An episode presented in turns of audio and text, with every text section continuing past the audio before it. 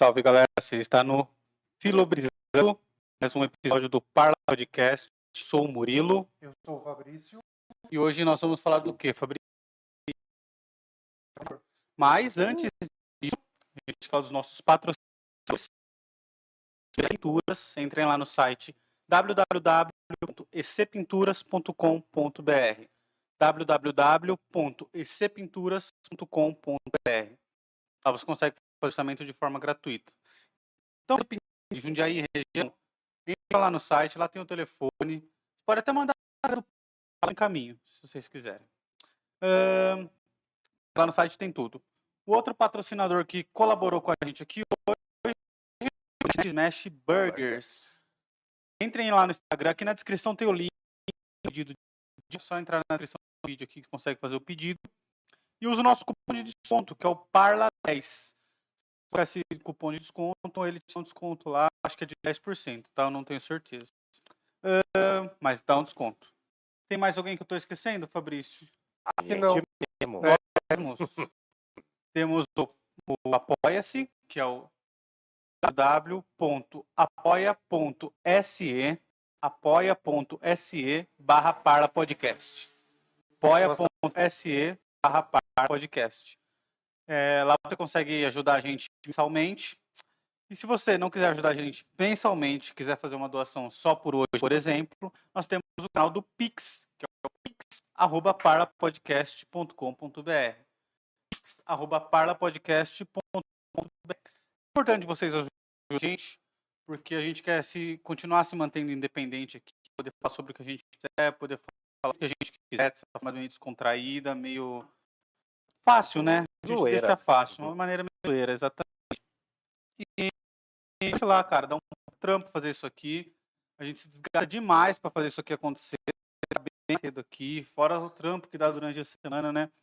A gente Então- passa fome o mês inteiro para fazer Exatamente. Mirando para comer o aqui. É, Então ajude a gente. Faça uma doação lá que vai ajudar muito. Mas se você não puder ajudar a gente de forma financeira, a gente dando like, pelo menos aqui no vídeo. nada. Dá like, se inscreve no canal, que a gente já está quase chegando aí no- nas 4 mil horas. Precisa também de mil inscritos nas 4 mil horas. Então ajude a gente inscrevendo e like. Se puder, comenta aí também, participa do chat. E a gente vai tentar ler mais o chat hoje na, no tempo, em tempo real. É que dá um delayzinho, então pode ser que passe. Mas comentem no chat, participem através do chat. E hoje a gente vai falar de amor platônico. é, papai.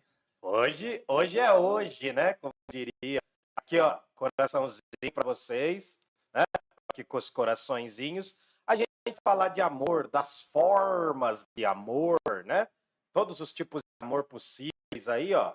Então, assim, por gentileza, a gente tá aqui, a gente está tudo pelo like. Por favor, se inscreva, curta o canal, né?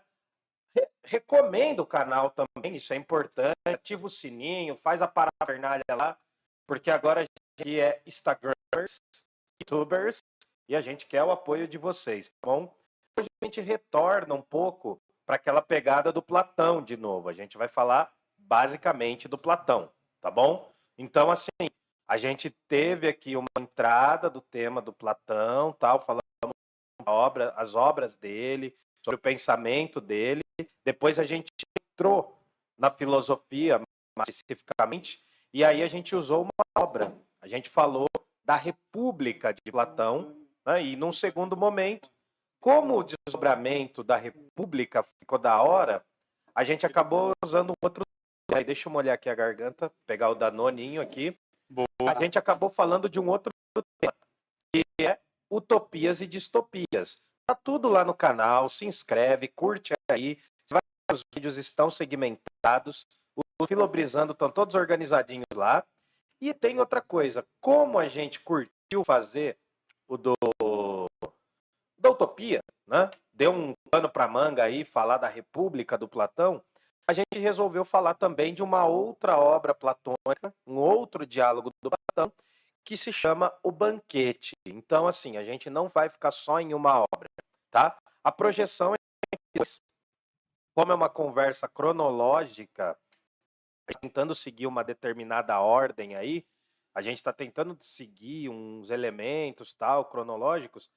O que, que vai acontecer? Depois, então, a gente chega em Aristóteles, Isso. fala e esmiuça um pouco a obra do Aristóteles e depois a gente vai pegar uma ou duas Aristóteles também.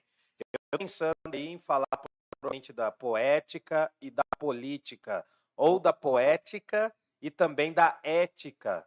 Então a gente vai sempre trazer do filósofo, vai desenrolar essa ideia, depois a gente traz a obra do filósofo analisada, bonitinha, ó. Ó como dá trabalho, ó como a gente tivesse um Pix, ó. Tá todo mundo aqui fazendo o dever de casa, tá todo mundo mexendo nas tecnologias que eu não entendo, que eu não manjo bagaça nenhuma. Não manjo nada, eu só sei ligar. O problema é que nós também não, velho. Então, não, mas eu só sei ligar o computador e olhe lá, né? Eu sei mandar e-mail, foi o máximo que eu cheguei, né? Então, assim, é, dá uma força pra gente aí nos nossos canais, nas nossas comunicações. Fortalece o nosso trampo aí, porque é coisa séria. Ah, E o Parla Podcast está crescendo. Diga aí, diga aí, Murilim. estamos crescendo que estamos com um site agora. Fala aí, fala aí. O site já tá semi-pronto, mas já dá pra lá, você vai ver. Só falta uma, a parte de eu linkar os vídeos do YouTube e tal, do- dos bate-papos. Mas o Filo- Filobrizando já tá inteirinho lá. Ui. Então, lá no site do Parla Podcast é www.parlapodcast.com.br e aí vocês verem, vocês verem não, vocês verem bonito. Vocês gostaram? Eu achei bonito. Tem pouco, bastante. tem os textos bonitos lá, a gente arrumou, tem umas fotinhos. Eu apareço, eu apareço no site. É, então. Eu tô ficando feliz. Eu tô... Olha, esses dias eu tava andando por aqui, o mendigo falou, "Ô, você é cara do vídeo e tal. Eu falei, sou eu mesmo. É, aquele outro mendigo como eu também. Não, tô zoando. Não, mas a gente tá crescendo, cara. Dá uma força aí, Jundiaí região. Aqui a gente vai pro mundo. Só isso. Só isso. Só isso. Só E ganhar tá o vindo planeta. coisa boa por Tá vindo muito. Aguardem. Aguardem. E não sei, aí, Fabrício, quer alguém? Manda a Ah. galera mandar um salve. um Oi. Fala se o áudio e a imagem tá boa.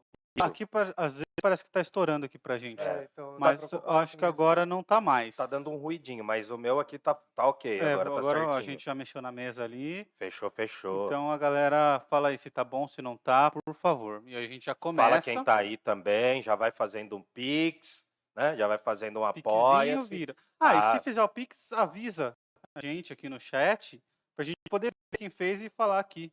Ou então, na hora que você mandar o Pix, é, na descrição lá, você o nome pra gente dar um Isso, salve aqui. dá uma força, manda um recado platônico, aristotélico, kantiano, heideggeriano, o que você quiser. É, que às vezes a gente recebe os Pix e não vê. Aí só vê depois. Teve uma que fez e a gente acabou esquecendo de falar o nome dela, né? I don't remember. Não vou Tem lembrar. a Gladys que A Gladys já fez, mas teve uma outra que um Marcelo do fez também. Isso. É Marcelo, né? Tem uma galera fazendo aí, tá rolando, mano. Dá uma força aí pra gente, porque a gente quer ser independente. E a gente tá levando isso aqui com muita zoeira, Isso. muita curtição, mas, Mas- com muito trampo. E seriedade. E seriedade. Se você é uma empresa, se você é uma pessoa de mão aberta, ajude-nos. Yeah, yeah. Ajude-nos a continuar espalhando a semente Da, da zoeira. dúvida. a semente da zoeira, da conversa. Então vamos começar aqui, que é o amor platônico. É sobre Tá. isso que nós vamos começar já, que, que eu já tô queimando a largada. Calma, bebê. tô- que- É, calma. Hoje é, dia, acelerado. é, hoje é dia de rock, hoje é dia de rock, bebê. Calma aí, ó. Parafraseando a sabedoria popular cantada nas mais altas esferas da sociedade brasileira, amor é amor, Um lance é o um lance é o lance, pegação é pe... como é que é? Não vou Pegação lembrar, é pegação e romance é romance, não é? Isso. Amor é amor, enfim. Né? Esse aqui é dedicado à memória do MC Catra, um grande homem do amor. Né? Mas esse eu acho que não foi o Catra. Não, essa não é. Acho que essa daí, se eu não me engano, é da Valesca, não? Não, essa Não, daí também, eu né? acho que é do. É o Cleitinho. Foda. Amor é amor. Isso. Amor é amor, o lance é o lance. Tem- ah, ah. Então, Catra, vambora. começamos por onde, cara? Bom, a gente vai começar pelo, literalmente pelo começo. O que que acontece? Pode ir aí, Fabrício, tudo certinho? Tá certinho. Dá o ar da graça aí, quase não ouvi sua voz, bebê. Cara, Fala é aí. que eu tô, tô um pouco preocupado Ele tá aqui tenso, com- ele tá tenso. Com as tecnologias, vai lá. o áudio. Não, mas vem, pergunta pra galera se tá, Bom, parece não, que tá não, bom. Parece que tá melhorando. Tá Tô bonito? vendo- tô vendo aqui um- tá o luxo. Tá um luxo? As questões da internet aqui. Desculpa, pessoal, joguei o logo do Parley. Bom, então. Cara, assim, pra gente começar essa ideia, eu tenho certeza que todo mundo deve ter alguma definição de amor. Sexta-feira, Tá. uma pandemia. Hum, Então acho que a gente vai marcar algumas pessoas. ah, vai.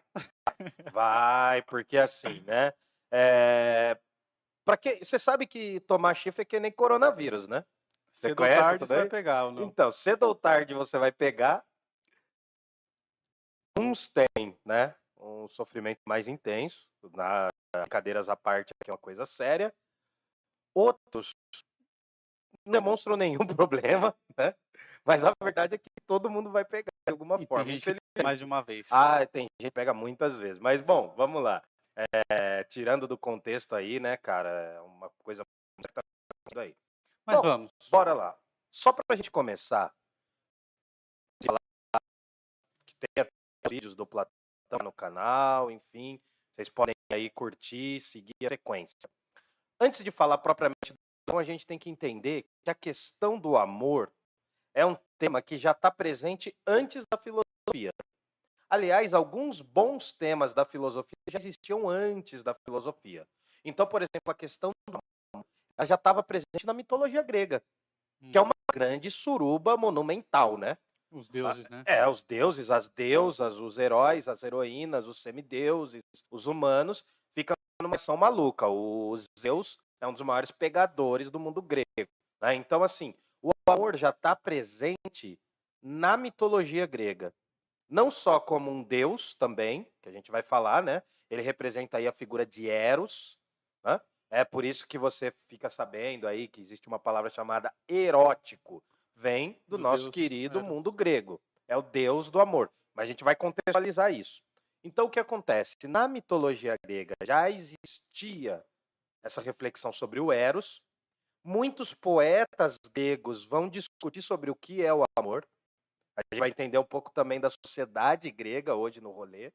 E depois, quando surgem os primeiros grandes filósofos, não sei se vocês lembram o nome, eram chamados de pré-socráticos ou filósofos da natureza, filósofos da physis, Uhum. já também vai ter um conceito de amor. Diversos filósofos vão falar, né, no- nos- entre os pré-socráticos, que a natureza segue determinadas leis do amor. Mas não é assim, romantiquinho, coraçãozinho, tal. não é bem assim, né? Ah, aliás, hoje a gente está falando de amor, mas eu estou desfalcado aqui. Porque o meu amor não está aqui hoje, né? Eu tô totalmente desfalcado aqui. O Fabrício também tá desfalcado. Então, um beijo pro meu amor aí, Milena Duarte Brandestini. Com certeza você não tá vendo esse vídeo, sua forgada, né? Só porque você não tá aqui, sei que você não tá vendo, né? Espero que esteja, né? Eh, E assim, essa semana a gente até deu uma tretadinha, brigou um pouco, porque eu sou um idiota. Mas enfim, é... então, ó, esse episódio de hoje é tirado do meu coração para todas as pessoas que amam, O cara, principalmente para Milena Duarte Brandestini, ele que tá é o amor. a moral Tô, pra- cara. pra, re... pra recuperar uma treta que ele fez alguma É, merda. reconci- é, reconciliação ao vivo aqui, cara. Nos anos 90, nos anos 90, a galera usava camisetinha com a foto do casal. Hoje você tem que mandar uma live, falar que você ama, porque eu abri um canal praticamente aqui. O carro de som tá fora da moda. Isso, tá totalmente fora de moda, né? E agora a Bom, live. é, da correia elegante, enfim. Bom, o que que acontece, manos? A ideia do amor já está presente antes da filosofia. Surgem os primeiros grandes filósofos, os pré-socráticos, vão falar que há uma relação de amor. Eles vão falar em vários momentos, alguns vão- filósofos vão falar que o surgimento do cosmo tem um pouco a ver com o amor. Há uma relação entre filia, né, que é uma das formas de amor. A gente vai entender isso também. E quando chega no Sócrates, né, essa discussão está presente. E vai estar presente no Platão. Sempre quando eu for falar do Sócrates aqui, a gente tem que entender, como eu já falei lá no vídeo do Sócrates, que Sócrates não deixou nada escrito. Tudo que é falado pela boca do Sócrates nos diálogos foi escrito por Platão. Fechou? Beleza. Beleza, beleza, certinho? Podemos ir então, só por, eu só queria dar essa explicação e como eu tô aqui com meu lápis mágico, né, eu vou riscando o que eu já falei, tá bom? Máquina. Ah, bom, a filosofia vai ter várias reflexões sobre o amor. O diálogo que a gente vai trabalhar hoje é um diálogo platônico que vai ter como tema central uma discussão sobre o amor. E a gente tem que entender que nesse diálogo, se você quiser ler, ele está aqui. Essa aqui é uma versão que eu tenho. Né? Os pensadores. Os pensadores, né? Eu sempre mostro livros assim, porque é uma coleção bem grande, dos anos 70 para os 80, que saiu pela editora, tal, que hoje já nem existe tanto mais. E aí o que acontece? Um dos volumes é sobre o Sócrates e outro é sobre o Platão. Aqui é o volume do Platão e tem o banquete dentro, tá bom? Tem um, do, uma, um dos diálogos é o banquete, beleza? É só Que é essa famoso, questão. né, esse diálogo do banquete. Cara, olha, eu elencaria mais ou menos, eu definiria mais ou menos o seguinte: se você quer ler Platão, eu indicaria muito você começar. São quatro obras que eu acho que dá para iniciar: Apologia de Sócrates, que é o momento em que o Platão escreve sobre o Sócrates se defendendo, se né? defendendo do julgamento. Tá. Exato. A Apologia de Sócrates é, um- é curtinho, é, é rápido, você entende algumas coisas ali. Aí eu acho que o banquete é bacana também, porque vai falar sobre o amor, vai dar uma chocada na galera, como os gregos viam o amor. E aí tem dois grandões que eu acho que são legais, que é a República, e eu acho que se você passar por esses três, acho que dá para colar no Fedro ou no Fédon, que são duas obras maiores, assim, vão falar da alma, enfim, vão ter discussões distintas, mas Tá. vai falar da alma, da coragem, enfim. Mas se você quiser começar mesmo, a porta de entrada para Platão, na minha opinião, é Apologia de Sócrates, o Banquete e a República. A gente Beleza. está pegando então aqui o sumo, o supra-sumo. Deixa eu só ticar aqui que eu tenho toque. Pera aí. Vai lá, na boa. Bom, aí o que que acontece? Deixa eu trazer o que. Opa, Então, a gente vai falar do, do, do banquete. do banquete. Isso. Beleza. Lembrando que amor é tema da mitologia, da filosofia e eu esqueci de falar, também é tema das tragédias, das obras de teatro do mundo Ah. grego. Os gregos curtiam pra caramba escrever sobre histórias, né? Eles retiravam uma parte dos mitos, né? Existiam os mitos gregos lá, eles retiravam a parte e criavam novas histórias em cima dessa história. É mais ou menos como se eu fizesse um reboot, né? Quando eu Sim. refaço um filme ou um remake, sei lá. Então, aí eu pego assim aquela história do Édipo, que está na mitologia. Eu vou, transformo isso numa tragédia grega. Então, assim, tá presente esse tema. E não é só o privilégio dos filósofos. Eu tô falando tudo isso porque vai ajudar, inclusive, para entender melhor a parada. Fechou? Certinho? Fechou. No doubt. Bom, então vamos lá, vamos lá. Alguma coisa aí, Fabrício? Quer falar, gritar, xingar, dizer aí pra gente? Não, por enquanto eu tô tranquilo. Nossa, que menino sério. Só Voltou, porque. as coisas ficaram boas. Não é? Vem, vem. A galera tá reclamando? Não. O que que tá frames tá caindo. Mas Hum? eu tô vendo aqui, pode continuar. Bom, aí o que que acontece, mano? Primeira coisa, a gente tem que tentar saber o que que é o amor.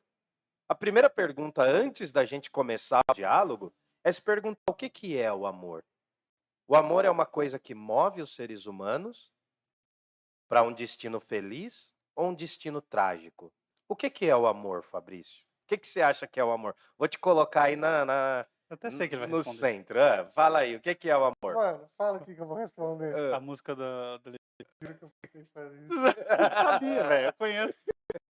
Não, mas então fala, né? A galera não sabe, a gente não tá vendo o pensamento. É que eu não lembro muito bem. O Amor amor, é é fogo que arde sem doer, Esse, O amor é o fogo que arde sem se ver. Sem doer. que dói e não se sente. É que isso é um poema, né? é um É poema. um poema. É um poema do Camões. Sim. Que É o ele não usou. Dar-se de contente. É o não se contentar-se de contente. É um poema que mostra os opostos. Eu só tava Justamente. lembrar a música. Não, né? Ah, Ainda que eu falasse Essa a língua. Porque não é só o poema do Camões, tem uma parte Da também. Bíblia. Não, que é, é da Bíblia, mas também é de uma oração de São Francisco de Assis. A gente vai Hum. chegar lá. É só o amor, é só o Isso. amor, enfim. Mas Ainda que eu eu, falo. que eu responder. Não, beleza, beleza, né? É, ganhou moral aí, então. Bom, o que acontece é que definir o que é o amor é uma treta complicada. Que ninguém sabe exatamente. É aquela coisa que todo mundo sente, mas ninguém sabe definir totalmente. Quando a gente está sem isso, a gente sente. Quando a gente está com excesso disso, a gente também sente. Sim. E quando a gente está no marasmo, naquele tédio disso daí, a gente também sente. O amor, na visão do mundo grego, é muito semelhante, pensando a mitologia, a três figuras, que são as moiras. Já já vou explicar o que é isso. Lá para frente eu vou explicar. O que que acontece? O Eros, a divindade Eros, vamos considerar aqui que ele é um deus, antes da gente entrar no diálogo. A divindade Eros pega todo mundo, atinge todo mundo. Deuses, semideuses, humanos, heróis, atinge a todos. Os gregos consideravam que o Eros, inclusive, era o que sustentava a própria physis, a própria natureza. Então há uma noção de que o amor está em todos os lugares. Olha que bonito. Muito né? Ah, não foram, não, não foi o cristianismo que inventou isso, né? O cristianismo vai pegar um dos conceitos de amor, tá bom? Então a gente tem a noção do que amor é como o destino. Tem três figuras da mitologia grega, né? Que eu vou falar aqui, são Atropos, Cloto ou Cloto e uma outra chamada Láquesis, né? Essas três figuras da mitologia grega, eu acho que vocês lembram delas do desenho do Hércules ou Heracles. Lembra que tinha três velhinhas que tinham um olho só, Ah, mano? lembro. Ah, lembro. verdade. Você lembra? Três O- é meio louco. O, o que que essas três, o que que essas três velhinhas Não, faziam? Você lembra, Fabrício? Mano, eu não lembro. Eu lembro Elas do- revezavam o olho, né? Elas revezavam o olho. Por quê? É, é. Elas ficavam num lugar escuro, né? Um porãozão assim, tipo, Mas parecia... elas eram meio do mal, assim, não era? Tipo, maldosas. Então, é a ideia elas da Disney. É, é, é, a Disney fodeu com o negócio. Disney patrocina a gente. Não, não, É, tá virando vai. moda Eu tô querendo- empresa e não, eu tô que nem Milton Neves aqui. Toda hora eu falo alguma coisa. Semana que vem a gente tá lá no Disney, Disney Plus. Disney Plus, é, com certeza, né? Não seja como esses adultos, é uma imagem para as crianças. Não, então, velho, ó, se você fizer filosofia, você vai ficar assim, você tá ferrado. Mas, enfim, mano, essas três entidades eram três senhoras muito idosas, não tinha nem idade, digamos assim, porque elas têm a idade do tempo. Elas revezavam um olho, mas elas faziam mais um rolê. Se você pensar bem, tinha uma que puxava um fio, tinha outra que tecia esse fio e tinha uma outra que cortava. É verdade. Você lembra que elas tentavam cortar o fio do Hércules, mas não conseguia? Era o fio da vida, né? E isso, por quê? Elas são o símbolo do destino. Nos- no mundo grego, quase tudo vem em três. Né? É uma trinca, quase tudo vem em três, assim. de não, não dá para explicar muito bem. Quase tudo. Coisas boas vêm em três, coisas ruins vêm em três, assim. Tem sempre três figuras míticas. Em vários conceitos tem isso. E aí o que, que acontece? Essas três figuras são destino. Na mitologia grega, duas questões são intransponíveis. Você não pode mexer. As leis do amor e as leis do destino. Hum. Então, um Deus não é mais forte que Eros.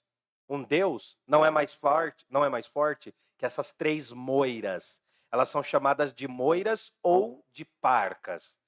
Pode aí lembrar o nome dela, depois você digita aí no Google se você quiser, ou fica aqui mesmo, porque a gente vai falando. Atropos, Cloto e Láquesis. Uma Ser tese. bem sincero, Ah, eu diga. achei que você não sabia os nomes, eu tava jogando no Google e você falou, eu falei, "Puta, Ah. velho." Filho da mãe, né? Ó, cara, estudei, mano. Estudei, velho. Estudei. Não, fala aí, o que, que você fez? Você jogou no Google aí? O que, que foi? eu ia jogar, mas a hora que eu. Não deu nem tempo de eu fazer assim com a mão pra ir no teclado, você já falou os nomes. Não, mas tem uma forcinha, né, cara? O HD aqui às vezes falha. Tem uma forcinha que é um dicionário de mitologia grega, que é muito bom, cara. Esse dicionário é muito velho, mas é muito bom. Foi uma das coisas que eu, que eu li antes de entrar na universidade, que me ajudou. E quando eu estava na universidade, me ajudou mais ainda. Isso aqui é difícil de achar. Procurem, leiam, porque aqui né, tem, tem quase todos os mitos, quase todas as histórias legais do mundo grego. Tá? Dicionário da mitologia grega. Bom, aí o que, que acontece, mano? Você não escapa às leis do destino. Se tiver no seu destino para você ficar milionário com o Parla Podcast, e é o que tá para acontecer, vai acontecer.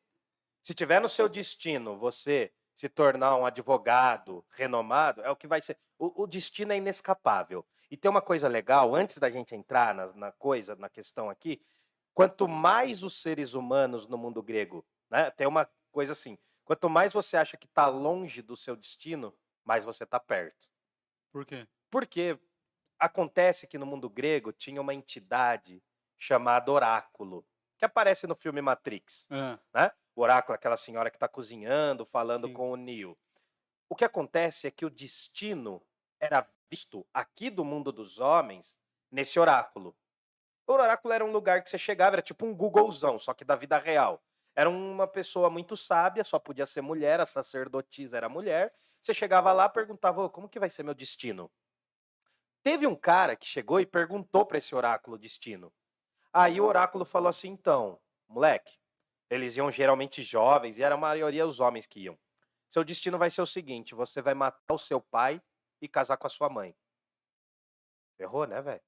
Se você ouve que seu futuro vai ser isso, o que, que você faz, mano? é estranhão, né? Você vai querer ficar perto dos seus pais? Não. O que, que você faria? Ah, Pegaria um busão e ia pra longe, né? É. Não, é um, é um negócio pesado, mano. Você vai ser assassino, vai ser um assassino e vai cometer um ato sexual incestuoso, incestuoso. Ferrou, né? Ferrou. Essa história a gente vai tratar lá na frente, quando a gente for falar da história do rei Édipo, que é uma Ah. tragédia grega, que Por tem isso que o... o Freud. Vai, vai, desenrola, Não, desenrola. é o Freud que, que desenvolve o, O complexo complexo de Édipo. Ah, moleque, tá aqui, ó. Tá por causa disso aqui. Mas isso a gente vai ver quando a gente entrar no Aristóteles, beleza? Beleza. Eu tô jogando uns spoilers aqui, né? Umas coisas aqui, mas é pra gente ter uma noção que nem os homens e nem os deuses podiam fugir ao destino e fugir ao amor. Então, por exemplo, se um deus ficasse. É forte, cara. Aqui vai sair uns 15 hits sertanejos, inclusive. se eu tivesse com o violão aqui, eu tocava. Eu e um amigo meu, a gente tem uma versão de uma música sertaneja que é bem engraçada, chama Vai Chover Amor. Mas enfim, não vou, vou poupar vocês hoje dessa. Ninguém escapa às vontades do amor. Tá faltando Danone aí, fi? Pega lá um Danone então, vamos lá. Hoje eu tô de leve do Danone, cara. Eu vou falar de amor aqui, eu já me alimento pela paixão. Hum. Babei aqui, fi, peraí. Então, o que que acontece? Só fecha aí, senão o miau aparece aí, hein? Ah, ninguém escapa às leis do destino e às leis do amor. Fechou? Então, por exemplo, se um Deus se apaixonasse por um ser humano, ferrou, mano. Ele ia ficar apaixonadão e ia ter que ter o rolê, entendeu? Ia Ia- ter que ter o lance. E aconteceu várias vezes. E né? aconteceu muitas vezes. Tanto que Hércules é filho de Zeus com a mortal. Isso, exato. Então, isso é porque o destino comanda a vida desses seres. Os mortais, a linha deles lá, das moiras, pode ser cortado, porque é uma linha normal. A linha dos heróis, algumas podem ser cortadas. A linha dos deuses, não. A gente vai falar depois disso daí dos deuses gregos. É um outro momento também. Peraí. É, O que acontece.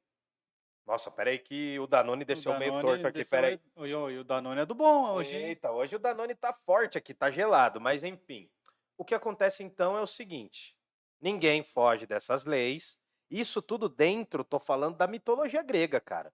Eu tô só preparando o terreno pra gente entrar no diálogo, tá bom? Tá. Então, assim, ninguém foge ao destino e ao amor. E o destino é uma figura de três mulheres velhinhas repartindo um olho. Depois você procura lá, tá bom? As três moiras. Hum.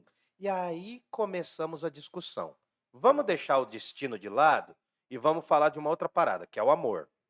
Na mitologia grega, existem os deuses e deusas, mas também existe uma outra figura chamada daimon. Lembra alguma palavra para você, daimon? Demônio. demônio, né? O cristianismo, quando surge, vai pegar essa palavra grega, daimon, e vai colocar um monte de coisas complicadas ali, vai falar que tem a ver com o mal, com o demônio. Os gregos acreditavam que daimon era uma espécie de espírito que caminhava com você. Mais ou menos como a consciência do grilo falante lá falando com o Pinóquio. Tipo quando, no desenho, quando aparece o diabinho e o anjinho. Isso, e aí um essa, fica ima essa, im- tentando outro. Isso, essa imagem eu usava bastante, que no meu caso aparece dois capetão assim, né, falando, ó, faz isso aqui, não, faz pior, faz pior, né? Enfim, mas enfim. Mas o que acontece? Essa imagem é como se fosse a consciência. Os gregos acreditavam que o espírito, né, um espírito, esse daimon te acompanhava. Então, uma das primeiras discussões antes da gente Por isso falar que veio o termo daimon interior. Sim, Por, por isso que os espíritas vão falar dos médiums também. Eu nunca ouvi esse termo. Tem o Daimon, é, o, É. o seu eu É, interior. o seu Daimon interior, É. eu já ouvi. Mas eu tinha, tipo, eu sempre entendi isso como uma coisa boa, não como uma Então, coisa é, é uma coisa boa do mundo grego. Quando o cristianismo surge, ele vai colocar esse tema como uma coisa ruim, porque Daimon vai virar o demônio, daí vai surgir a ideia cristã de demônio, de que os, ah, você está falando com os espíritos, você está tocado pelo diabo. Aliás, se vocês quiserem assistir naquela plataforma com o nome vermelhinho, tem lá um filme muito bom chamado Silenciadas, que é muito bom, é sobre bruxaria, vale muito a pena ver. Enfim, daí você vai entender os contextos lá. Para a gente não ficar demorando muito, saber se Eros é um deus ou se ele é um daimon faz muita diferença. Na nossa cabeça, você fala, putz, qual que é a diferença dessa porcaria? Nenhuma. Você não é grego, a gente não é grego. Então, assim, para a gente entender o que acontece, os deuses, eles são, de certa forma, eternos e imortais. Só para a gente resumir. Os daimons, eles estão mais próximos dos seres humanos. Eles são mais ou menos como que a ponte entre o mundo humano e o mundo divino. Então, por exemplo, se um, um- alguém fizesse uma oferenda a um deus, os gregos acreditavam que os daimons, o daimon dessa pessoa podia falar com os deuses. Entendeu? Fazer esse meio de campo. Ele é, né, ele é o sinal de Wi-Fi, digamos assim. Você quer falar com alguém que está longe, tem o sinal fazendo meio campo. Beleza? Ficou boa a analogia aí? Beleza, ficou. Respondeu? Então, assim, uma das primeiras questões que vai estar no diálogo é saber qual é a diferença se Eros é um deus ou é um daimon. Bora? Bora. Beleza, então. Ah, esqueci de falar aqui, eu vou falando, mas, enfim. Eros é a divindade da mitologia grega. Em muitas tradições, ele é filho de Afrodite, que é a deusa do amor. E é a deusa de um amor mais sexual, tá ligado? Uma pegada assim. Ó, o Cláudio Paiva falou Opa. que no filme Percy Jackson, que também conta a história de um semideus, né? Sim, sim. Isso. Aparece as três mulheres. Isso, as três moiras. Isso, as três moiras. Inclusive, elas mandam as três benevolentes. São três monstros que vão pegar. No primeiro Percy Jackson, eu tô antenado, velho, tive que ver. No primeiro Percy Jackson tem uma bruxona que tá no. no- logo no começo. Uma, ah, é uma mulher meio- muito séria lá da escola dele, tipo uma diretora assim. Aí ela fica chamando a atenção do Percy Jackson. Aí quando eles estão no museu, ela vira um monstrão assim. Sim, sim. Então, aquilo ali, na mitologia grega, se chama benevolentes. Também são três. Benevolente parece uma coisa boa, mas é porque os gregos tinham medo de falar o nome dessas mulheres, que elas eram extremamente más. Eram três entidades que vinham. Então, vamos entender isso aqui. Tem as três parcas e tem as três benevolentes. São três fi- são figuras Coisas diferentes. Igual, eu acho que vocês já devem ter visto, na mitologia grega também tem três mulheres que andam sempre juntas, abraçadas. São chamadas de as três graças. Que a galera brinca, que é a, a desgraça, a nem de graça e a sem graça. Você nunca ouviu eu já ouvi a essa? brincadeira, mas É, eu não sei Então, mas são. na mitologia grega eles acreditavam que tinham três mulheres que eram boas, que vinham juntas também. Perceba que a gente vai falar muito de mitologia, então você vai ver que tem esse padrão do três, cara. Vem, vem muito com O três. mini crack da Coca também vinha Vinha com três, né, mano? Os três Ó, cabeçudinhos, né? Os caras já estavam... é. Bom, então, boa, boa, já tava sacando isso daí. Mano, é só groselha. Cara, então assim, na mitologia grega, Eros, em muitas tradições, é filho de Afrodite. Na mitologia romana, que é mais ou menos uma atualização da mitologia grega, é um upload, upgrade, né? Up- Upgrade. Upgrade, upgrade. Eu não manjo dessas palavras aqui. Eu, nossa, eu tô me sentindo muito os caras do choque de cultura, mas tudo bem. É porque eu vi muito essa semana. Na mitologia latina, na mitologia romana, existe Cupido, que é aquele anjinho que atira flechas, a gente vai falar também, filho de Vênus, que é o equivalente para Afrodite, com algumas diferenças, né? Vênus, acho que vocês devem ter visto já aquele daquela mulher que nasce na concha. É um né? símbolo muito Isso, feminino. é um Vênus, símbolo né? feminino. Tem, inclusive, tá aqui, ó. Tem uma amiga minha, uma ex-aluna minha, que fez um quadro para mim, que Ah, é o símbolo de. Vênus, não Não dá para pra ver daqui.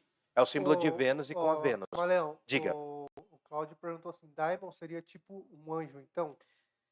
Não é bem um anjo, mas o mais próximo que a gente entenderia seria um anjo.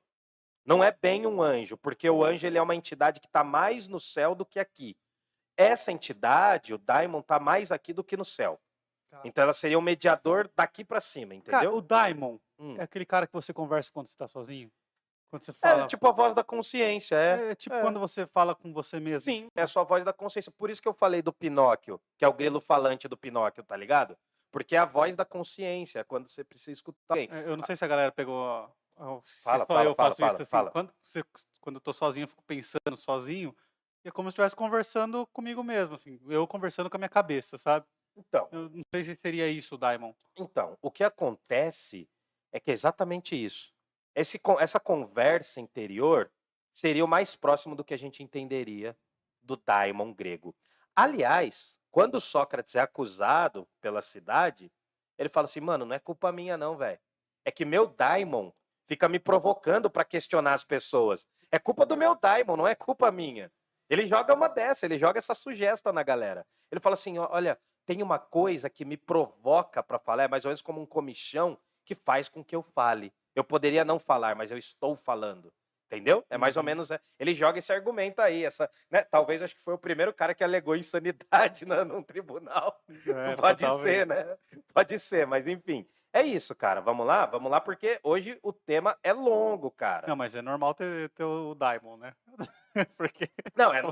Ó, o cara ainda. ó. senão Não, eu tô fudido, porque eu, eu converso comigo mesmo. você já, cara já você passou no aqui. psicotécnico? Já, Ah, então fica tranquilo.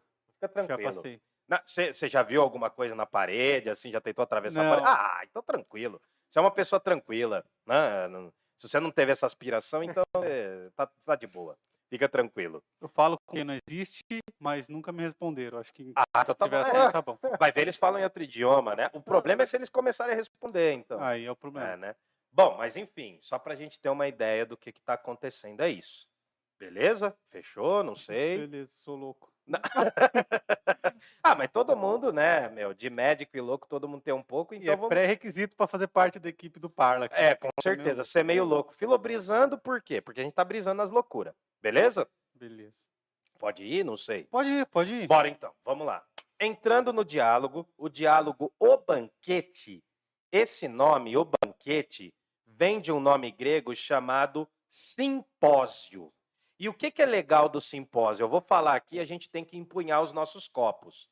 Daí, dá para erguer o copinho aí? Dá. Porque simpósio era uma tradição do mundo grego que era beber junto. Ah, Beber então, junto, um banquete não é bem um banquete, mas o simpósio era você beber junto com as pessoas. Havia quase como uma instituição em que eles se reuniam, principalmente os homens, né? A gente já falou que a sociedade grega é uma sociedade voltada para os homens, e aí o que que ocorre? Eles se reuniam para encher a cara e para comer pra caramba. Ficar loucão, tal, eles eh, geralmente os gregos se deitavam, eles se reclinavam, né, numa era uma cadeira bem legal, parecia até com um divã assim. Eles se reclinavam ali, bebiam pra caramba, comiam pra caramba, iam conversando. Era resenha, mano. A primeira resenha foram os gregos que inventaram também. Então o que acontece? Quando você pega o nome em grego, banquete é simpósio. É mais ou menos o que a gente fez aqui um pouco antes de começar o Parla Podcast, com os lanches da da da Da Smash, Smash, Smash Burgers. E Tem o cupom de Ah. desconto Parla 10. Pede lá, que é muito bom o lanche dos caras. Eu recomendo pegar o de catupiry, que é o que eu mais gosto. Cara, a gente tá muito afiado. A gente tá muito afiado. Tá jogando aqui uma Você bola. viu? Tamo igual a Luciana Gimenez já. É, tá certinho aqui, né? Bom, e a gente usa mais neurônio, mas tudo bem. Mas ela é afiada. é, ela é rica. Enfim, né? Vocês têm que esperar eu voltar pra quando vocês forem falar assim, ó, porque daí eu não consigo trocar as câmeras. Ah, ficou na câmera. Ficou como? Ficou você ele falando e você. Tudo bem, a Ah, galera tá ouvindo. Voltou então, bebê? A galera tá Agora aí? tá. Bom, aí o que que acontece? Este diálogo do Platão é um diálogo entre a juventude do Platão e a o começo da maturidade. Ele tá, é um diálogo de transição que a gente chama, basicamente. Foi provavelmente escrito em 380, a gente não consegue saber o da data certinha de todas as obras, mas esse é um pouco preciso. 380 a.C., Platão escreveu essa parada. Como começa o diálogo? No diálogo tem vários personagens, é como uma historinha que eu estou contando aqui. Acontece que o diálogo é uma narrativa indireta. O que, que é isso, pelo amor de Deus? a primeira coisa que acontece no diálogo é um tiozinho que aparece, que ele começa a conversar com o cara e ele fala: Olha, certa vez eu estive num banquete. Hum, Ele tá lembrando da vez que ele esteve num banquete. Faz muito tempo eu estive em um banquete. Entendeu? uhum. Então eles estão relembrando o banquete que eles tiveram. Então a imagem já não é de uma coisa que está acontecendo naquele momento. Já virou o passado. É uma imagem que está acontecendo no passado e o cara tá lembrando. Porra, mano, aquela resenha foi muito da hora. Eu tive aquela resenha com os parça, troquei ideia tal. E eu vou contar aqui. Então começa com um flashback. O Platão parece que inventou essa porra também, cara. Ele, o cara inventou um monte de coisa, mas ele começa o diálogo com um personagem lembrando o que aconteceu nesse diálogo. Só deixa eu posso puxar aqui Pode, o, o sobe mic um mais um pouquinho. pouquinho para frente? Não, só preciso ir Isso. aqui. Beleza. Beleza? Tô enquadradinho aqui, bebê, estou Tá, enquadradinho. tá bonito. Tá Bom, nossa, Inclusive, bonito. muito bonito sua camiseta também. Obrigado. Nossa, cara, eu curto, eu ganhei essa camiseta de Natal, cara. Eu curto pra caramba essa camiseta. É, eu gostei também. Parece um coração, me deixa despojado, me deixa mais leve, né? Eu não lembro qual foi a marca, mas patrocina a gente. Bom, vamos lá então. Ah, posso ir? Não Pode sei. ir, pode Tá, ir. Deixa eu só tirar aqui. Estou no aguardo do, é. do seu. Não, é que eu, eu, tô, eu fico com essa mania de olhar aqui, eu, eu tenho de cabeça, mas eu vou riscando, cara, enfim. Acontece então que Apolodoro, o personagem, começa a lembrar de um dia em que ele esteve na casa de um outro cara chamado Agatão. Agatão. Agatão, não é o gatão, é Agatão. É uma ágata grandona? É uma ágata grandona, é um agatão, é. Agatão foi, olha que droga, o anfitrião. O que, que é um anfitrião? Quem recebe? É o que recebe a galera, Sim. né? Ah, tô, pô, hoje eu tô aqui, vocês estão em casa, eu tô sendo o anfitrião de vocês. Também é um, um nome grego, anfitrião também vem de uma divindade grega, mas não vou falar aqui agora. Tá. Esse agatão, eles estavam comemorando porque um deles tinha sido vencedor numa disputa de retórica. Vamos trazer um paralelo? Vamos supor que uma galera, uma molecada, foi para uma batalha de rima. Eu adoro essa analogia. Sim.